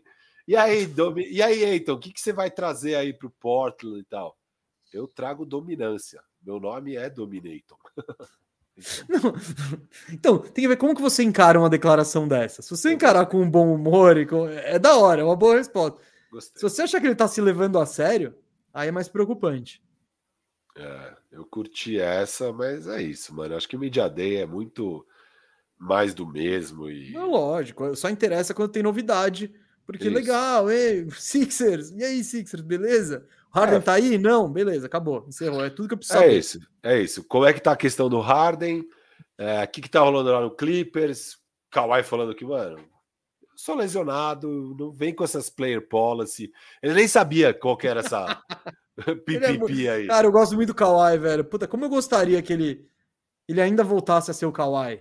É, então. Mas ele é muito isso. legal, velho. Eu acho ele. Ele é, ele é o anti-legal, o que faz dele ser legal. É, eu vi que o Jokic, que teve a paradinha lá do Jokic do Murray. Perguntaria, e aí, Jokic, você pegou numa bola de basquete aí nessas férias? Aí ele dando meio. o Jamal Murray falando: não, não pegou. Não tocou na bola de basquete essas férias. Ele tá um pouquinho gordinho, viu? Lógico, mano. Ele Relaxa. curtiu, curtiu o título. Merecia, curtiu. merecido demais. Ele já sabe que ano que vem ele vai ter que emendar uma Olimpíada depois. Mesa, se você tem o pique número um do Fantasy, você vai de Joker ou de Luca? Esse ano. Eu acho que Você não Luca. tem. Eu vou de Luca, eu acho. Eu acho que iria de Luca esse ano. O, o Mesa não tem, tá? O Mesa é o pique 12 e eu sou no pique 6 na nossa liga. De uma liga de 18. Beleza, acho que é isso. Vou pro superchat então mesmo. Vamos, vamos, vamos fazer uma rodadinha Ó, de superchats aí. Lucas César mandou mensagem aqui falou: Salve Mesa e Firu. Primeiro, acho que Drew é muita coisa de melhora para Marcos Smart em todos os sentidos o Mesa tá de acordo. Eu tô não, não. mais. O, o, muita coisa. Eu, não, eu acho que ele é um upgrade em absolutamente todos os aspectos. Pequeno upgrade em tudo isso, e algumas isso. coisas um bom upgrade. Pensa assim, você tá, no, você tá no FIFA, você saiu de um 80 para um 86 em todas as categorias. Assim, né? é. Né? Tipo. Mas foi... independente de qualquer coisa, esse time hum. só vai chegar mesmo ao título com o upside do Tatum, sempre a mesma história. A gente meio que chegou a essa conclusão aqui na live. Então, estamos de acordo. Obrigado pela mensagem. Lucas César, que mandou mais um superchat. Obrigado, Lucas César. Ele falou: mais um para dizer que Dame consolidado na liga, mas sem um título, indo para o Bucks, do Yannis, tem um quê de Big O indo para o Bucks do Karim. A história se repetindo. Gostei, cara, gostei. Trouxe aí, trouxe aí o panorama histórico. Foi o único título. Foi o único título do Big O não, acho que ele tinha sido campeão no Royals, não teve uma parada assim? Vou buscar. Vamos buscar. Busca. Big O, Oscar Robertson, né? Vamos. Agora eu só quero ver se ele é. Pô, aqui não tem os títulos. Ah, vamos buscar aqui embaixo, hein? Não achei. Eu acho que foi o único título dele mesmo, mas eu vou confirmar. Vamos lá. Robertson Titles. Vamos lá, estamos buscando aqui informação no pique. Não quero saber de título de assistência, quero saber de NBA Championship. É isso, foi o único título do Oscar Robertson 71. Então, o que traz ainda mais similaridades para a carreira. Eu achei que ele talvez estivesse naquele Royals lá, que é o único título do Kingaço, mas não. Então é muito bom o adendo histórico aqui do Lucas César, que foi o primeiro título também do Karim Abdul-Jabbar em 71. Muito, muito bom. Mesa, eu vou então ler superchats antigos, que eu não vou pôr na tela. Mas vamos ver os superchats que rolaram nas nossas lives gravadas, Gustavo Mesa. Teve Bora. muita live gravada. Chegou a vez do Enquanto você procura aí, eu vou falar para o Luiz e para todo mundo que está falando de fantasy aqui. É, no programa passado, sobre o Damian Lillard, a gente abriu um comentário para a galera se organizar em relação a fantasy. Então, é o primeiro, tá lá. Volta na live passada e você quer participar, você não tem uma liga tal, tem gente lá se organizando. Acho que eles fizeram um grupo no Telegram, uma parada assim. Então, e é o comentário com mais comentários, então, com mais respostas volta na live passada e vê lá como a galera tá se organizando. Isso que é o World Champions a gente fez ao vivo, né? Você foi viajar dia 13 de setembro, né, mesa? 12, sei lá, 13, 14, não sei. É, então é o 14, foi a partir do Bola Presa. Então eu vou ler aqui Superchats atrasados das últimas dois, dois Firmeza Redonda gravado, o do Bola Presa e o do DPC. Então, Jefferson Talha Petra abriu os trabalhos, mesa, no do Bola Presa. Falou, ele está com dois problemas. Gostaria que vocês dessem conselhos. Um, ele está com triglicerídeos alto. Dois, o imposto de renda está atrás dele, kkk, uno de Irma. Eu ele não sei quem? quem é ele, não sei quem é ele. Ah, pô. Fala galera, gostaria que mandasse um feliz aniversário para o sofredor do Orlando Magic, Leonardo Kawamura. Ele é muito fã de vocês. Quatro. Nós quatro, inclusive os bola presa. Os bola presa. Hashtag Uno de firma com escada. Abraço ele... pro meu xará, é isso? Xará de time? Não, xará de time, não, é? não tinha o Gustavo também? Não, Leonardo, Leonardo Kawamura. Eu achei que era Gustavo Kawamura. Não, Leonardo Kawamura, meu xará de time. Feliz eu... aniversário atrasado. Sim, mas continue aproveitando seu aniversário como todo, como todo dia fosse seu aniversário. E triglicerídeos, eu acho que você precisa se alimentar melhor, come menos comida industrializada, isso já vai ajudar muito. Cozinhe sua comida ou come em lugar que faça comida de verdade e tipo um PF assim, mas não um PF muito podre também, que senão eles metem sazon e pá e tal, né? Mas enfim, como, como a comida saudável. Vai, Exercício é bom saudável. também. Exercício é bom. E aí ele baixa. Eu acabei de fazer meu check-up geral, Gustavo mesmo. Eu tô bala, tá tudo em Você tá dia. Tá bala? Tô bala. Boa. É, a última vez que tinha feito fazia quase dois anos, tinha sido em janeiro de 22. Então agora eu estou bem por mais um ano e meio aí, depois eu faço de novo. Em janeiro de 25 eu faço novamente. É, se Vinícius Sebastião falou o dia 14 de setembro de 2023, que foi o dia dessa live, o dia que ele mandava esse projeto, falou: ficará marcado como o dia em que dois dos maiores podcasts do Brasil se reuniram em uma transmissão ao vivo.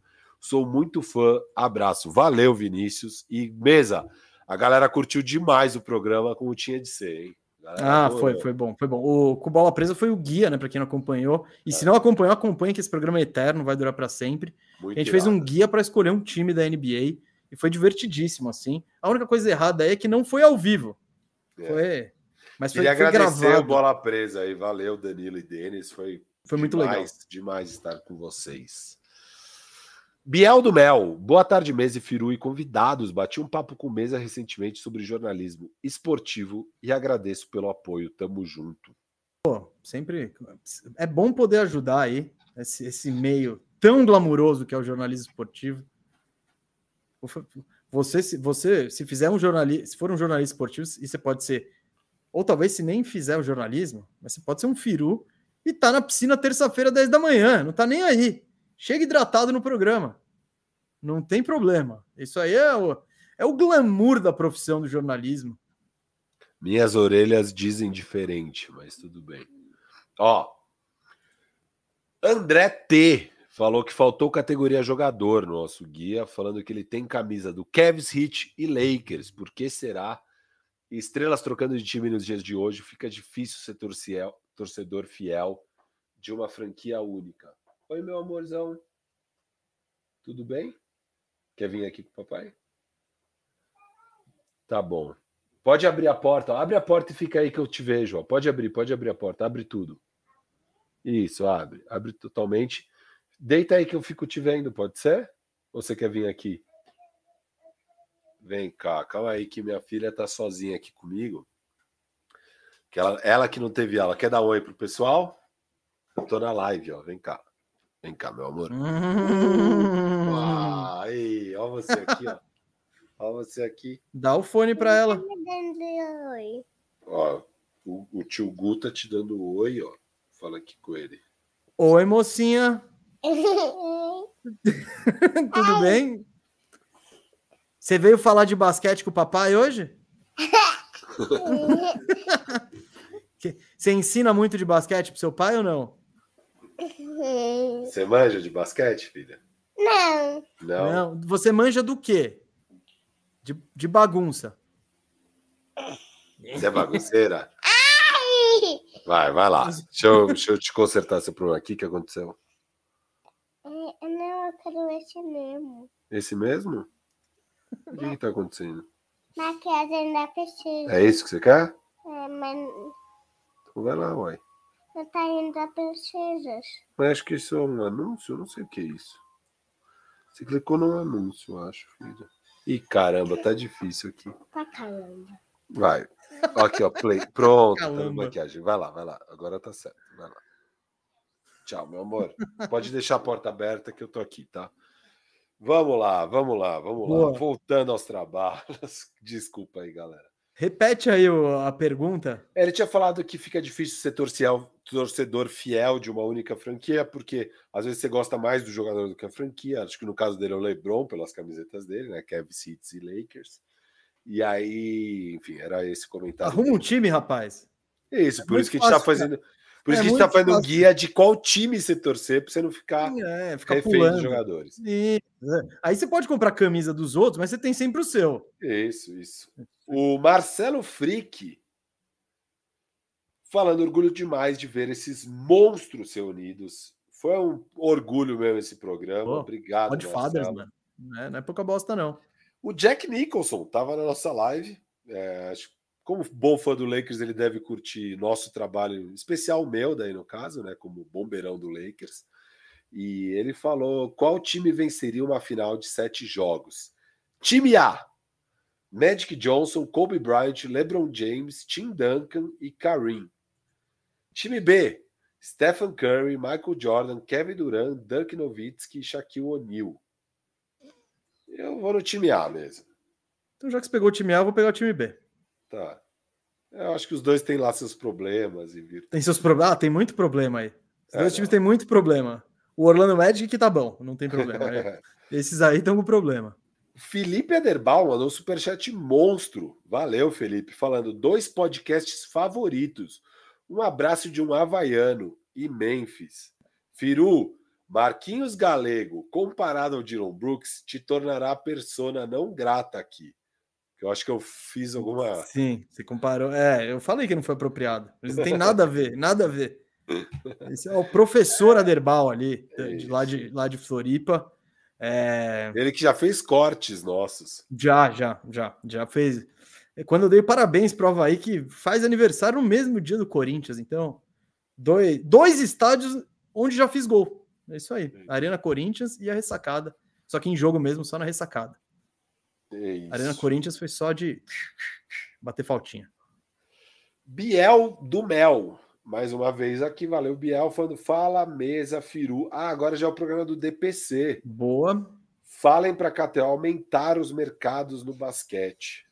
Falaremos. Não sei exatamente o que isso quer Eu dizer. acho que- Acho eles é- cobrem muito mercado lá. Não, acho que agora aumentou daquela, daquela época para hoje. Foi É. inclusive o que você falou no começo do programa.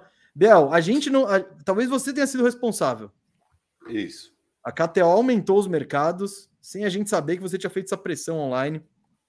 Então, Vibe sem destino. Salve Zicas. Nosso mano Caboclo não seria um belo reserva para o nosso Kevon Looney? Goldão vem para as cabeças essa temporada. CP3 vai jogar o fino com o Stephen Curry. Valeu, Vibe. Vibe tá sempre aí com a gente, sempre mandando superchat. Tamo junto. Já encontramos eles na NBA, NBA House. Gente, gente boa demais.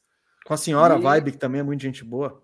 Isso. E, cara, o Caboclo a gente até falou na live no outro crossover, né? Com, com, com o Café Belgrado, que é um cara que tem mercado aí para NBA, né? O Mesa chegou lá em Veneza. E posso e- ou não ter dado uma real pro caboclo? Fala, brother. Sai Você, vê, fora. você quer fazer turismo ou jogar basquete, meu irmão? Aí, Quer andar de gôndola ou quer fazer cesta? É, então, aí parece que. Isso pode ou não ter acontecido, eu não vou confirmar nem negar, mas tá aí, né? Tá- aparentemente não colou no Veneza, não. E ah, eu acho o Caboclo, ele, pô, ele tem vaga como reserva em quase todo o time da NBA. Acabamos de falar do Boston Celtics aí, que não tem.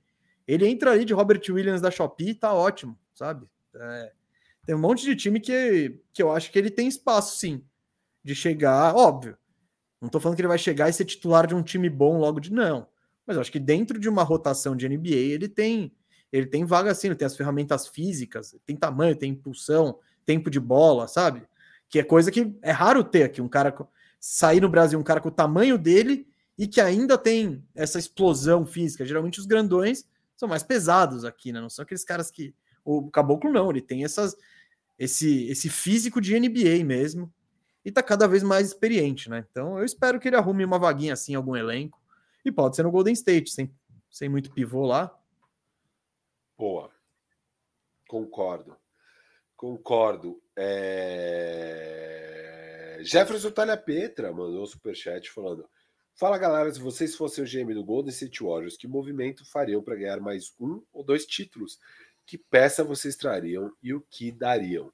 Eu iria direto para essa zona que, é o, que Toronto. é o Toronto e tentaria Siakam ou o Giano Nobe e vamos embora.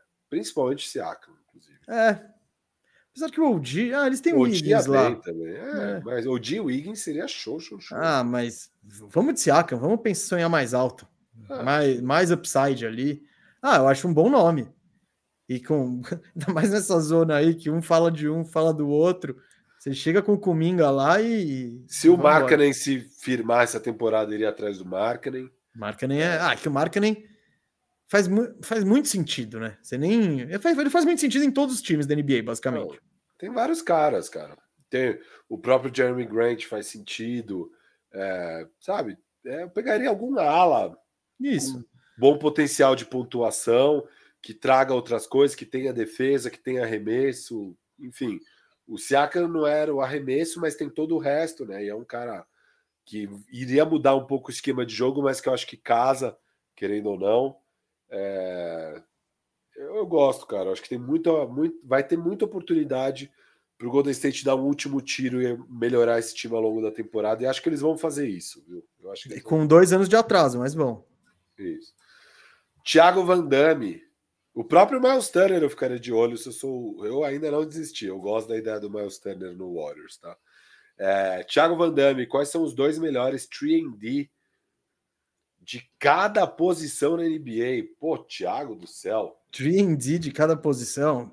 Meu Deus, hein? Vamos lá. Ah, vai. Eu vou pegar Miles, alguns. Aqui. Ó, Big Man. Eu vou de Miles Turner.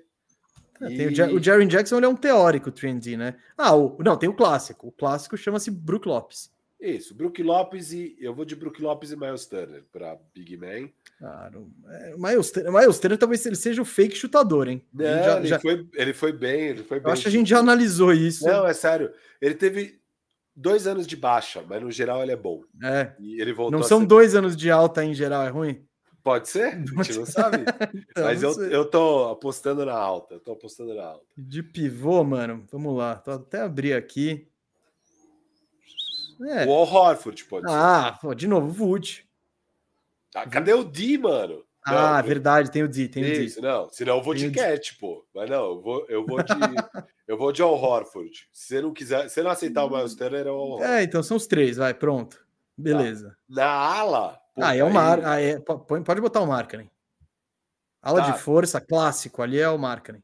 Ah, não, aqui não tem o D. Pô, precisa do D. Isso, tem Kawhi, tem Paul George, tem. É, tem o Wiggins aí, se quiser. Tem o. De ala? Ah, não, não é necessariamente ala pivô, é na posição 3-4 ali. Ah, eu, tô, eu, eu, separei em três posições para facilitar a nossa vida. Ala. Porzingaço. Ah, não, não entendi. Pô, desculpa. Não, tá, tô, tá, tô, tá, complicado. Tem todos esses melhores caras. O Tatum. Ele tem tree? Tem o Tatum, tá? Tem o Tatum. Tem é. o, pô, tem um monte, gente. Tem o Kawhi, Tatum, é, Wiggins, Odiano Nobe, Mikal Bridges. Tem bastante ala trendy.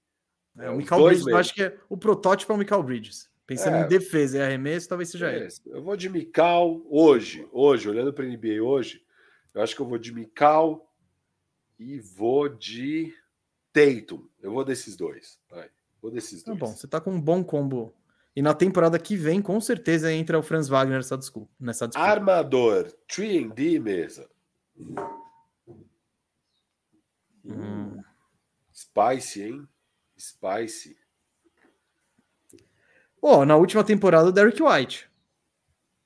Vou até procurar aqui o, o tree dele. Ó, chutou 38% ano passado. E ano anterior, 30%. Então. Eu ainda não confio tanto no tree dele, mas o D é top. Tá. É, eu acho que é mais difícil, é aí que é a maior dificuldade, porque normalmente os bons ofensivamente não são muito bons defensivamente e vice-versa. É difícil achar o, o perfeito ali. Mesmo o Drew Holiday, que em tese arremessa bem, chega nos playoffs e arremessa mal. É, uf, é difícil, hein? Tree D na defesa. É, você pode pegar um Booker, que é um defensor ok. Ah, mas já tá indo para dois, tá pensando em point guard mesmo. Não, não, né? guard. Tô pensando em guard. É, então aí já guard. é mais fácil. Tô pensando em guard herói, assim. Acho que o Booker dos grandes ofensivamente, acho que ele é um dos melhores defensivamente. O Leão já foi. Não sei o que aconteceu é. com ele, mas ele já foi bom. É, eu acho um se você quiser, quiser pensar no Anthony Edwards, é que ele não tem o tree, mas ele arremessa. E, a, e o Deep precisa melhorar um pouco, mas pode dar esse salto. É. Ah, mano, me põe o Halliburton, pronto. Tá, o Halley, pronto. O Halley é legal. Halley.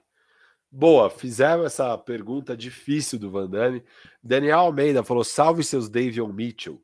Desculpe o sumiço, tenho trabalho demais. Tá perdoado, cara. Não, não se preocupe. Passando aqui para dizer: torço pro Lakers, mas Bucks é campeão. Ah, essa foi a gente da viu. Última, da última, da última. Aí já foi, aí já foi. Deixa eu ver se chegou a ter no top 50 mesmo. Teve, teve três no top 50 antes da live cair. Boa. O Jefferson Talha Petra mandou: façam suas apostas. Quem cometerá o maior crime no top 50? Odds ajustadas: 1,40 para o Firu, 3,20 para o mês. Eu acho tão absurdo isso, mas ok. Hashtag Firma pede para deixarem o like para essas lendas. Ah, vou, vou fazer uma enquete então, pronto. Manda enquete, isso que eu ia falar. O Gustavo Brito falou que o Tyler Hero é um top 50 unânime. Unânime, mesa.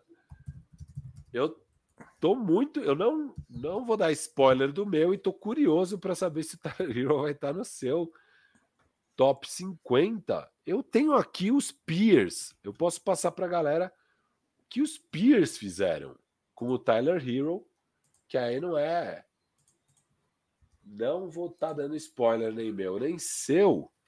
Ó, eu vou falar o que os Peers fizeram então. Tyler Hero, mesa. Para os Peers está em 69, tá? Na nossa do ano passado ele estava em 64. Para o Athletic, esse ano ele está em 72. Para a CBS em 78. Para o Bleacher Reporter em 66. Para Clutch Points em 64. A ESPN ainda não lançou. Posso dar um spoiler? Pode. Estou mais alto que os peers. Só isso que eu digo. Está mais alto que os peers. Beleza. Então. Os é colegas que... de trabalho. Que são os é peers, isso. né? Os peers são as listas feitas por outros veículos aí. É com isso. menos credibilidade que a gente, mas eles fazem as listas deles também. Boa. E eu queria só falar para a galera que a maioria dos crimes eu fui acusado no nosso top 50 do ano passado, o tempo foi totalmente meu aliado e eu ganhei, acho que 90% das grandes discussões com a audiência. Eu adoro, eu adoro esses dados, é, os dados precisos que não tem não, precisão nenhuma. Primeiro, a, a, as maiores controvérsias foram deixar todos aqueles Warriors campeão, Jordan Poole, Wiggins, Clay Thompson, tudo fora do top 50.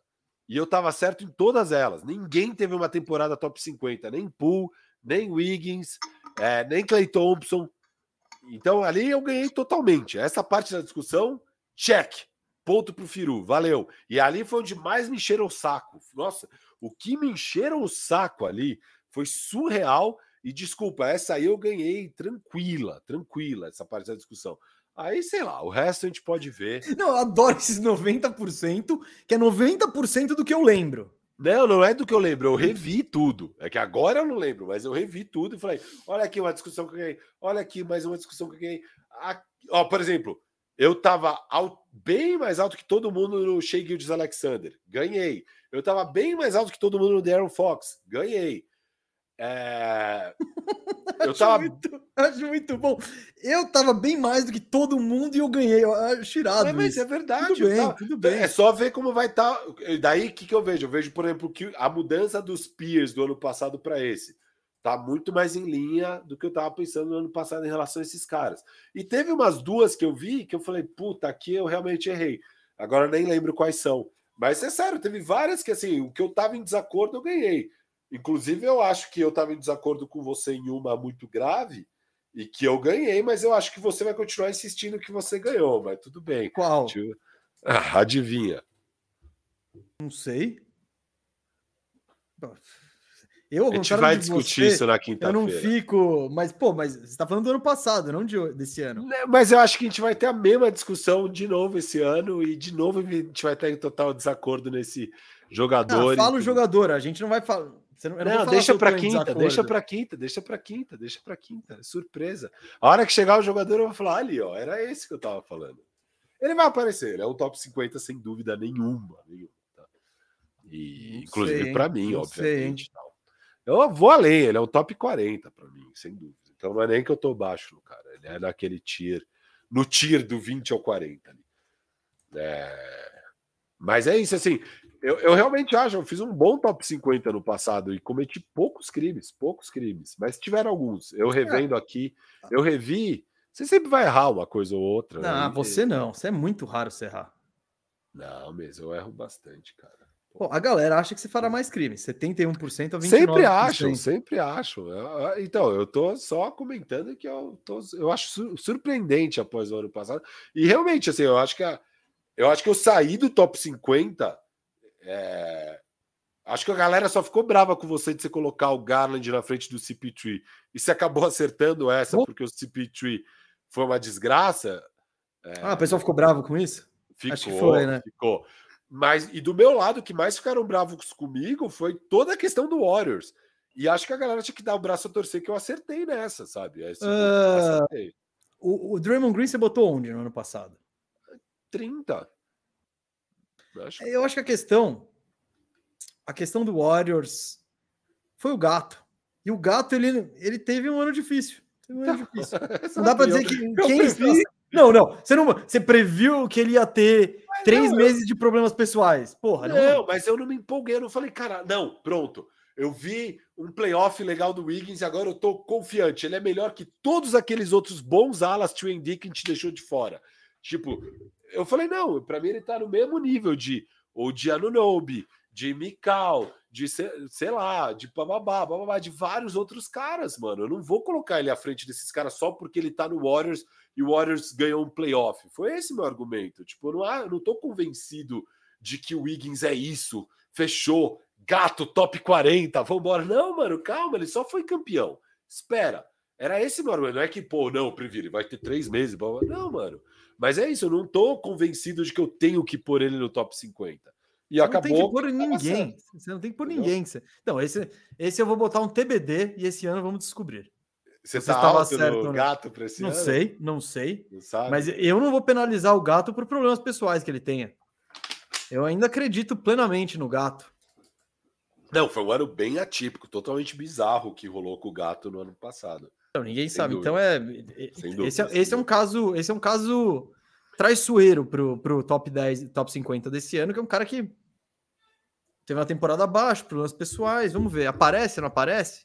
E o Davidson GG mandou um superchat falando: um Joker, dois Yannis, três Luca, quatro Curry, cinco LeBron, seis KD, sete Jimmy, oito Embiid, nove Tatum, dez Booker. Esse é o meu.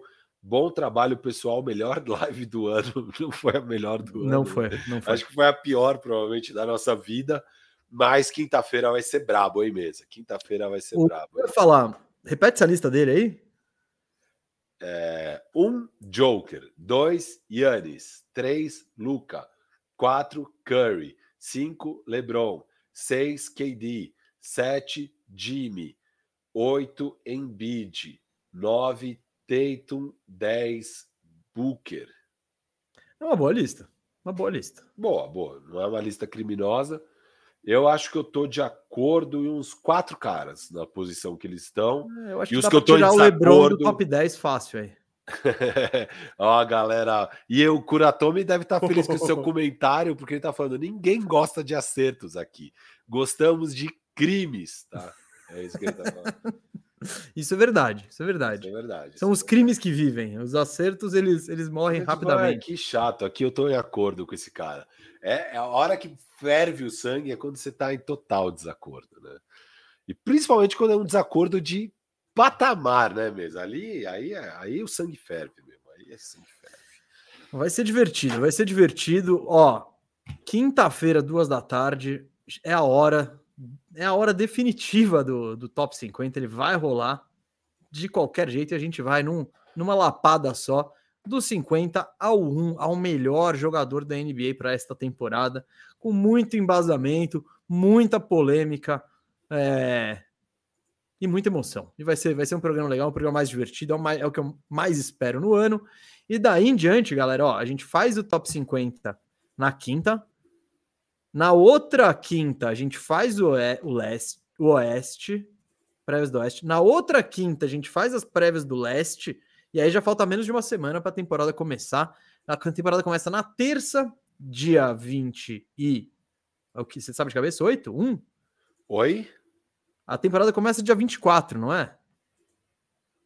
Isso, dia 24. E no dia 24 Isso, faremos não. uma live. Deixa eu passar aqui a agenda. A gente ah, tá na agenda, tela? A gente tá com a então agenda, galera. Tá bonitinho aqui, ó. Programação da Toco TV.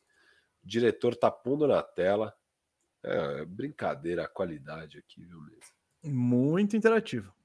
Qualidade monstra aqui. Vamos pôr a nossa programação na tela. Lembrando que essa programação está lá no nosso Insta. No nosso Insta está lá a programação. Você pode ver lá. Eu vou arrumar aqui um pouquinho rapidinho as câmeras para o mesa não ficar cortado. O mesa está aparecendo agora. Deixa eu arrumar eu. Calma aí, um segundo, hein, galera? Um segundo aqui, que quem sabe faz ao vivo. Vocês sabem que a gente é monstrão. Pronto, tá na tela mesmo. Tá na tela aí, ó. Galera, então é o seguinte. Hoje foi Drew Holiday no Celtics. Ainda vou passar rapidinho como ficaram as odds na KTO antes de ir embora, tá? Então, Drew Holiday no Celtics hoje. Quinta-feira, especial Top 50 NBA. É, o nosso top 50 na hora do Firmeza Redonda, normal, quinta-feira, duas da tarde. Na terça-feira, a gente vai fazer o react do top 50. A gente vai ler os superchats de vocês. Isso. A gente vai acabar de debater o que não deu tempo de debater, o que depois de cinco dias eu ainda tô com raiva do mês e ele tá com raiva de mim, o que ficou quente pra galera é, tentar fazer o meia-culpa do que depois você falou, uh, talvez é, sei lá, não, veja bem, galera. Vai ser isso, uma Toco Tuesday descontraída só de react do nosso top 50. E aí começam as prévias. Na quinta-feira, 14 horas, prévias da Conferência Oeste. Na terça-feira, dia 17, uma Toco Tuesday. TBD. TBD é o que vai ser essa Toco Tuesday. Se vai ser redraft, tier maker, sei lá, alguma coisa. Não. Dia, dia 19, véspera, véspera mesa da, do início da temporada, prévias da Conferência Leste. A gente já vai ter feito as duas prévias e na terça-feira, dia 24, é Tocotchuzen? Não, é firmeza redonda, especial de abertura da temporada com nossos palpites ousados para a temporada 2023-24. E aí na quinta-feira, direto do estúdio, dia 26, as nossas reações exageradas ao início da temporada. Que agenda, meus amigos. Que agenda é essa, hein mesmo? Uma bela agenda, uma bela agenda. Maravilha. Então, Firu, mostra a KTO aqui para ver quem que é o favorito ali. E aí a gente fecha, já, já começa o aquecimento para o top 50. Vamos de KTO agora. Vou pôr na tela, calma aí. É, vai falando com a galera enquanto isso, enquanto eu ponho na tela aqui. Oi, galera, tudo bem? Vocês estão animados para o top 50? Eu Mesa, qual, é a sua maior, qual é a sua maior preocupação aí no top 50?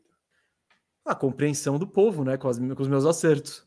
Com seus acertos. É lógico. Que ainda não foi compreendido, mas que o tempo te dará razão, é isso? Não, não. Eles, eles nem, nem podem ter sido compreendidos porque eles não foram revelados ainda.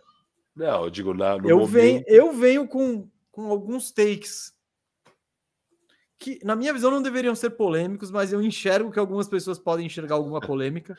Pode, pode haver controvérsias. Então. Pode. Tem certas paixões por certos jogadores que influenciam o julgamento das pessoas em geral. Eu acho que não me influenciam. Então eu não tenho tanta dificuldade em derrubá-los de algumas posições. jogadores talvez consagrados e tal. É, não tô, não tô fazendo por currículo. É, é o ano, então eu espero essa compreensão aí da galera.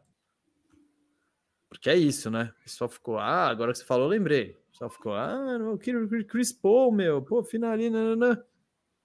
Aí o Garlandinho, cara, o cara joga. O cara é zica, mano. Então a gente precisa de um ano dos caras, é isso.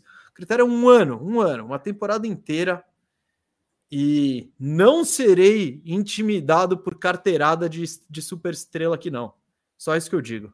Muito bem, Gustavo. Mas o senhor é um monstro. Não, diga uma coisa: tem super estrela que tem toda a carteirada e não entrou nem no meu top 50. Já tô dando a letra. Sério? Rolou carteirada braba, assim. Não... Super estrela. Não, mas olha o que eu já fiz. Meu amigo, não, está fora. Eu, eu, eu, puta, eu deixei uns caras de fora esse ano que eu acho que talvez seja um pouco controverso, sabia, cara? Mas eu não tô nem aí também, mas eu fui. Eu sem fui... carteirada, sem carteirada aqui. Eu fui para o que eu acredito ser a verdade, Gustavo Mesa. Captura de Uf, tá difícil, viu? Tá difícil. Qualquer coisa a gente só lê e tá tudo bem. É, sim, mas eu vou, eu vou tentar. aí, ó, agora foi, agora foi. Agora tá quase bonito, tá quase bonito, tá entrando, tá entrando. Desculpa aí, galera. Se fazer ao vivo é, é, o preço a se pagar, tá? É o preço a se pagar. Pronto, tá na tela, Gustavo Mendes. Tá na tela, agora eu posso só melhorar aqui, vendo um pouco maior. Mas está na tela as odds da KTO, Gustavo Mesa. E o que, que temos aqui nas odds da KTO? Primeiro, o over-under do Boston saltou de 54,5 para 55,5 mesmo. A maior over-under do leste, junto com o Bucks, 55,5 vitórias.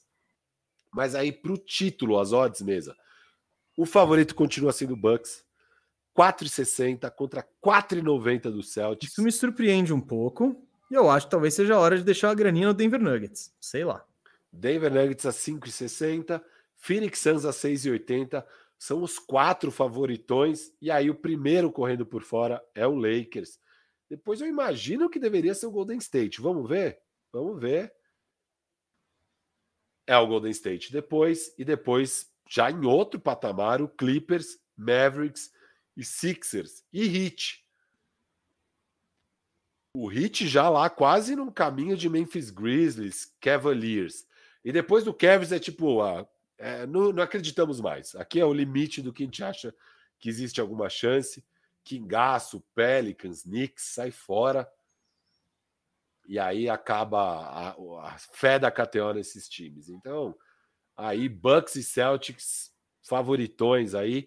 E é engraçado, ó, porque você pega o... Le... Ó, conferência vencedora, tá 1,90 a 1,90. Não sabemos quem será o campeão, qual conferência. O leste mesmo, olha como está então, o leste. Diante, o leste diante tá... dessa, de, dessas odds que são iguais, Firo, faz mais sentido se apostar no leste. Porque para KTO, os dois favoritos ao título estão no leste ali. Ali, qual vai ser a conferência campeã, né? É. É, interpretando as odds, é uma aposta melhor o leste campeão. Por quê? Porque os dois favoritos ao título da NBA são do leste, né? Então... Ah, isso. É, é que eu acho que depois os outros seis são do Oeste, depois desses dois, né? É, então, mas que... a gente tá falando de título, né? Então eu... É isso, ó. Denver. Depois né, vinha Denver, Suns, Lakers, Warriors e Clippers. Então, os dois primeiros são do leste, os outros cinco são do oeste, o que fez com que a KTO deixasse odds meio iguais de qual conferência. Meio iguais, não, exatamente iguais de qual conferência sairá o campeão. No leste, mesa, é muito louco, porque é Bucks e Celtics com 2,65 e 2,70. E depois as odds são de 11 vezes. E sabe quem está em terceiro? Acho que você não está vendo a tela. É o Cleveland Cavaliers em terceiro, com 11. Junto tá dos... Você tá doidinho para deixar dinheiro no Miami, né? Eu já deixei algumas vezes, né? Agora, agora eu tô um pouco arrependido porque os times se reforçaram monstruosamente. Mas ok, eu não vou tirar, vou deixar a grana em Miami. Mas Cavaliers e Sixers na frente do Heat eu acho palhaçada, sinceramente, palhaçada total. O Heat ah, deveria ser o terceiro. Deveria, eu entendo, mas tudo bem. Eu entendo também a. Eu entendo a o gap. Eu, eu entendo, entendo a KTO. O... E Você... no Oeste já é diferente, né? No Oeste tem quatro times com odds melhores do que dez vezes, que são é, o Nuggets, o Suns, o Warriors e o Lakers. Todos com menos de oito vezes pagando. Esse Nuggets 3.4 tá legal, hein? Nuggets 3.4, Suns 4 vezes, Warriors 760, Lakers 780. É, essas são as odds no Oeste. E aí tem as conferências dos times, né? Que a do. O Hit é favoritaço, pelo menos na conferência dele, com Hawks, Magics, Hornets e Wizards. Boa. Nossa. Pô, em 150 do Wizards aí, deixa dois reais, vamos. o Boston é favoritão. Firu, Firu, mas vamos lá. Pensando na conferência, não é tão impossível assim pro Wizards, vai. Pagando 150? É, é dar ruim no hit, o resto, vamos aí. o, resto, é o resto, se a gente encaixar, é nós, mano. Porra. É, é uma conferência que todo mundo pode ir mal. É legal deixar o dinheiro, inclusive, no Hornets também. Ah, Aí, tipo, não, aí já não tá me atraindo tanto quanto 150. 5 reais no Hornets e 2 no Wizards são 7 reais que eu perco feliz pela chance de, mano, pô, se der ruim aqui, tá bonito. No, no, na divisão Atlântica, que é a do Boston, ele é favoritaço. Tem o Sixers pagando 4 vezes, o Knicks 9 vezes, Brooklyn Nets 26 e Raptors 30. O Raptors é tão zoado que tá atrás do, do Nets e o. Ah, do Bucks não tá aqui. Cadê a do Bucks? Aqui, a central. O Bucks é muito favorito, é 1,26. O Kevin está baixa as odds dele, tá 3,55. Depois é Bulls com 30, Pacers 35 e Pistons 200 vezes mesmo. Então, esse tá. Pacers 35, antes da troca do Dame. É, acho que com a troca não dá. Dava, né? dava para empolgar, viu? É. É. é isso mesmo. Essa foi a reação da KTO Lembrando aí a todo mundo que a KTO é nosso parceiro e você pode fazer suas brabas com o cupom TOCO lá, que vai nos ajudar demais. A KTO vai saber que você chegou lá através de nós. Eu estou de acordo com a KTO, o Bucks deveria ser o favorito ao título, é o favorito e não disparado. Eu acho que Celtics, Nuggets, Suns, está tudo ali. Vai ser uma temporada e tanto. E não vejo a hora do nosso top 50 na quinta-feira e depois as prévias e tudo mais. Chegou, mesa, chegamos, chegamos. Ah, tem, é época de temporada, é época de temporada. Vai ser legal demais, galera. Vocês já sabem aí, já pedimos desculpas pelos imprevistos do top 50 semana passada, mas é até melhor. No fim das contas, vai ser até melhor que a gente Nossa agenda ficou show, hein? Nossa é, agenda é, só conteúdo show. filé, como hoje, né? A repercussão da troca do, do Drew Holiday, que agora é um Celta. É, é isso, Firu. É, recados dados, a gente se vê na quinta-feira. Ponha na sua agenda, é, é, dia de ficar, de mexer com emoções. Quinta-feira é um dia de emoções, é. Vai ser, vai ter indignação, vai ter cumplicidade, vai ter raiva, vai ter tudo, vai ter tudo, vai ter tudo de emoção, porque é a live mais esperada do ano. É o top 50. Agradeço demais a audiência de todo mundo que está aqui. E a gente se vê e de que esteve também, hein? Todo mundo que chegou a dar qualquer passadinha nessa live, é, muito obrigado. E na quinta-feira a gente se vê com muita polêmica no top 50. Firmeza redonda. É nós, galera. Tamo junto. Tchau, tchau!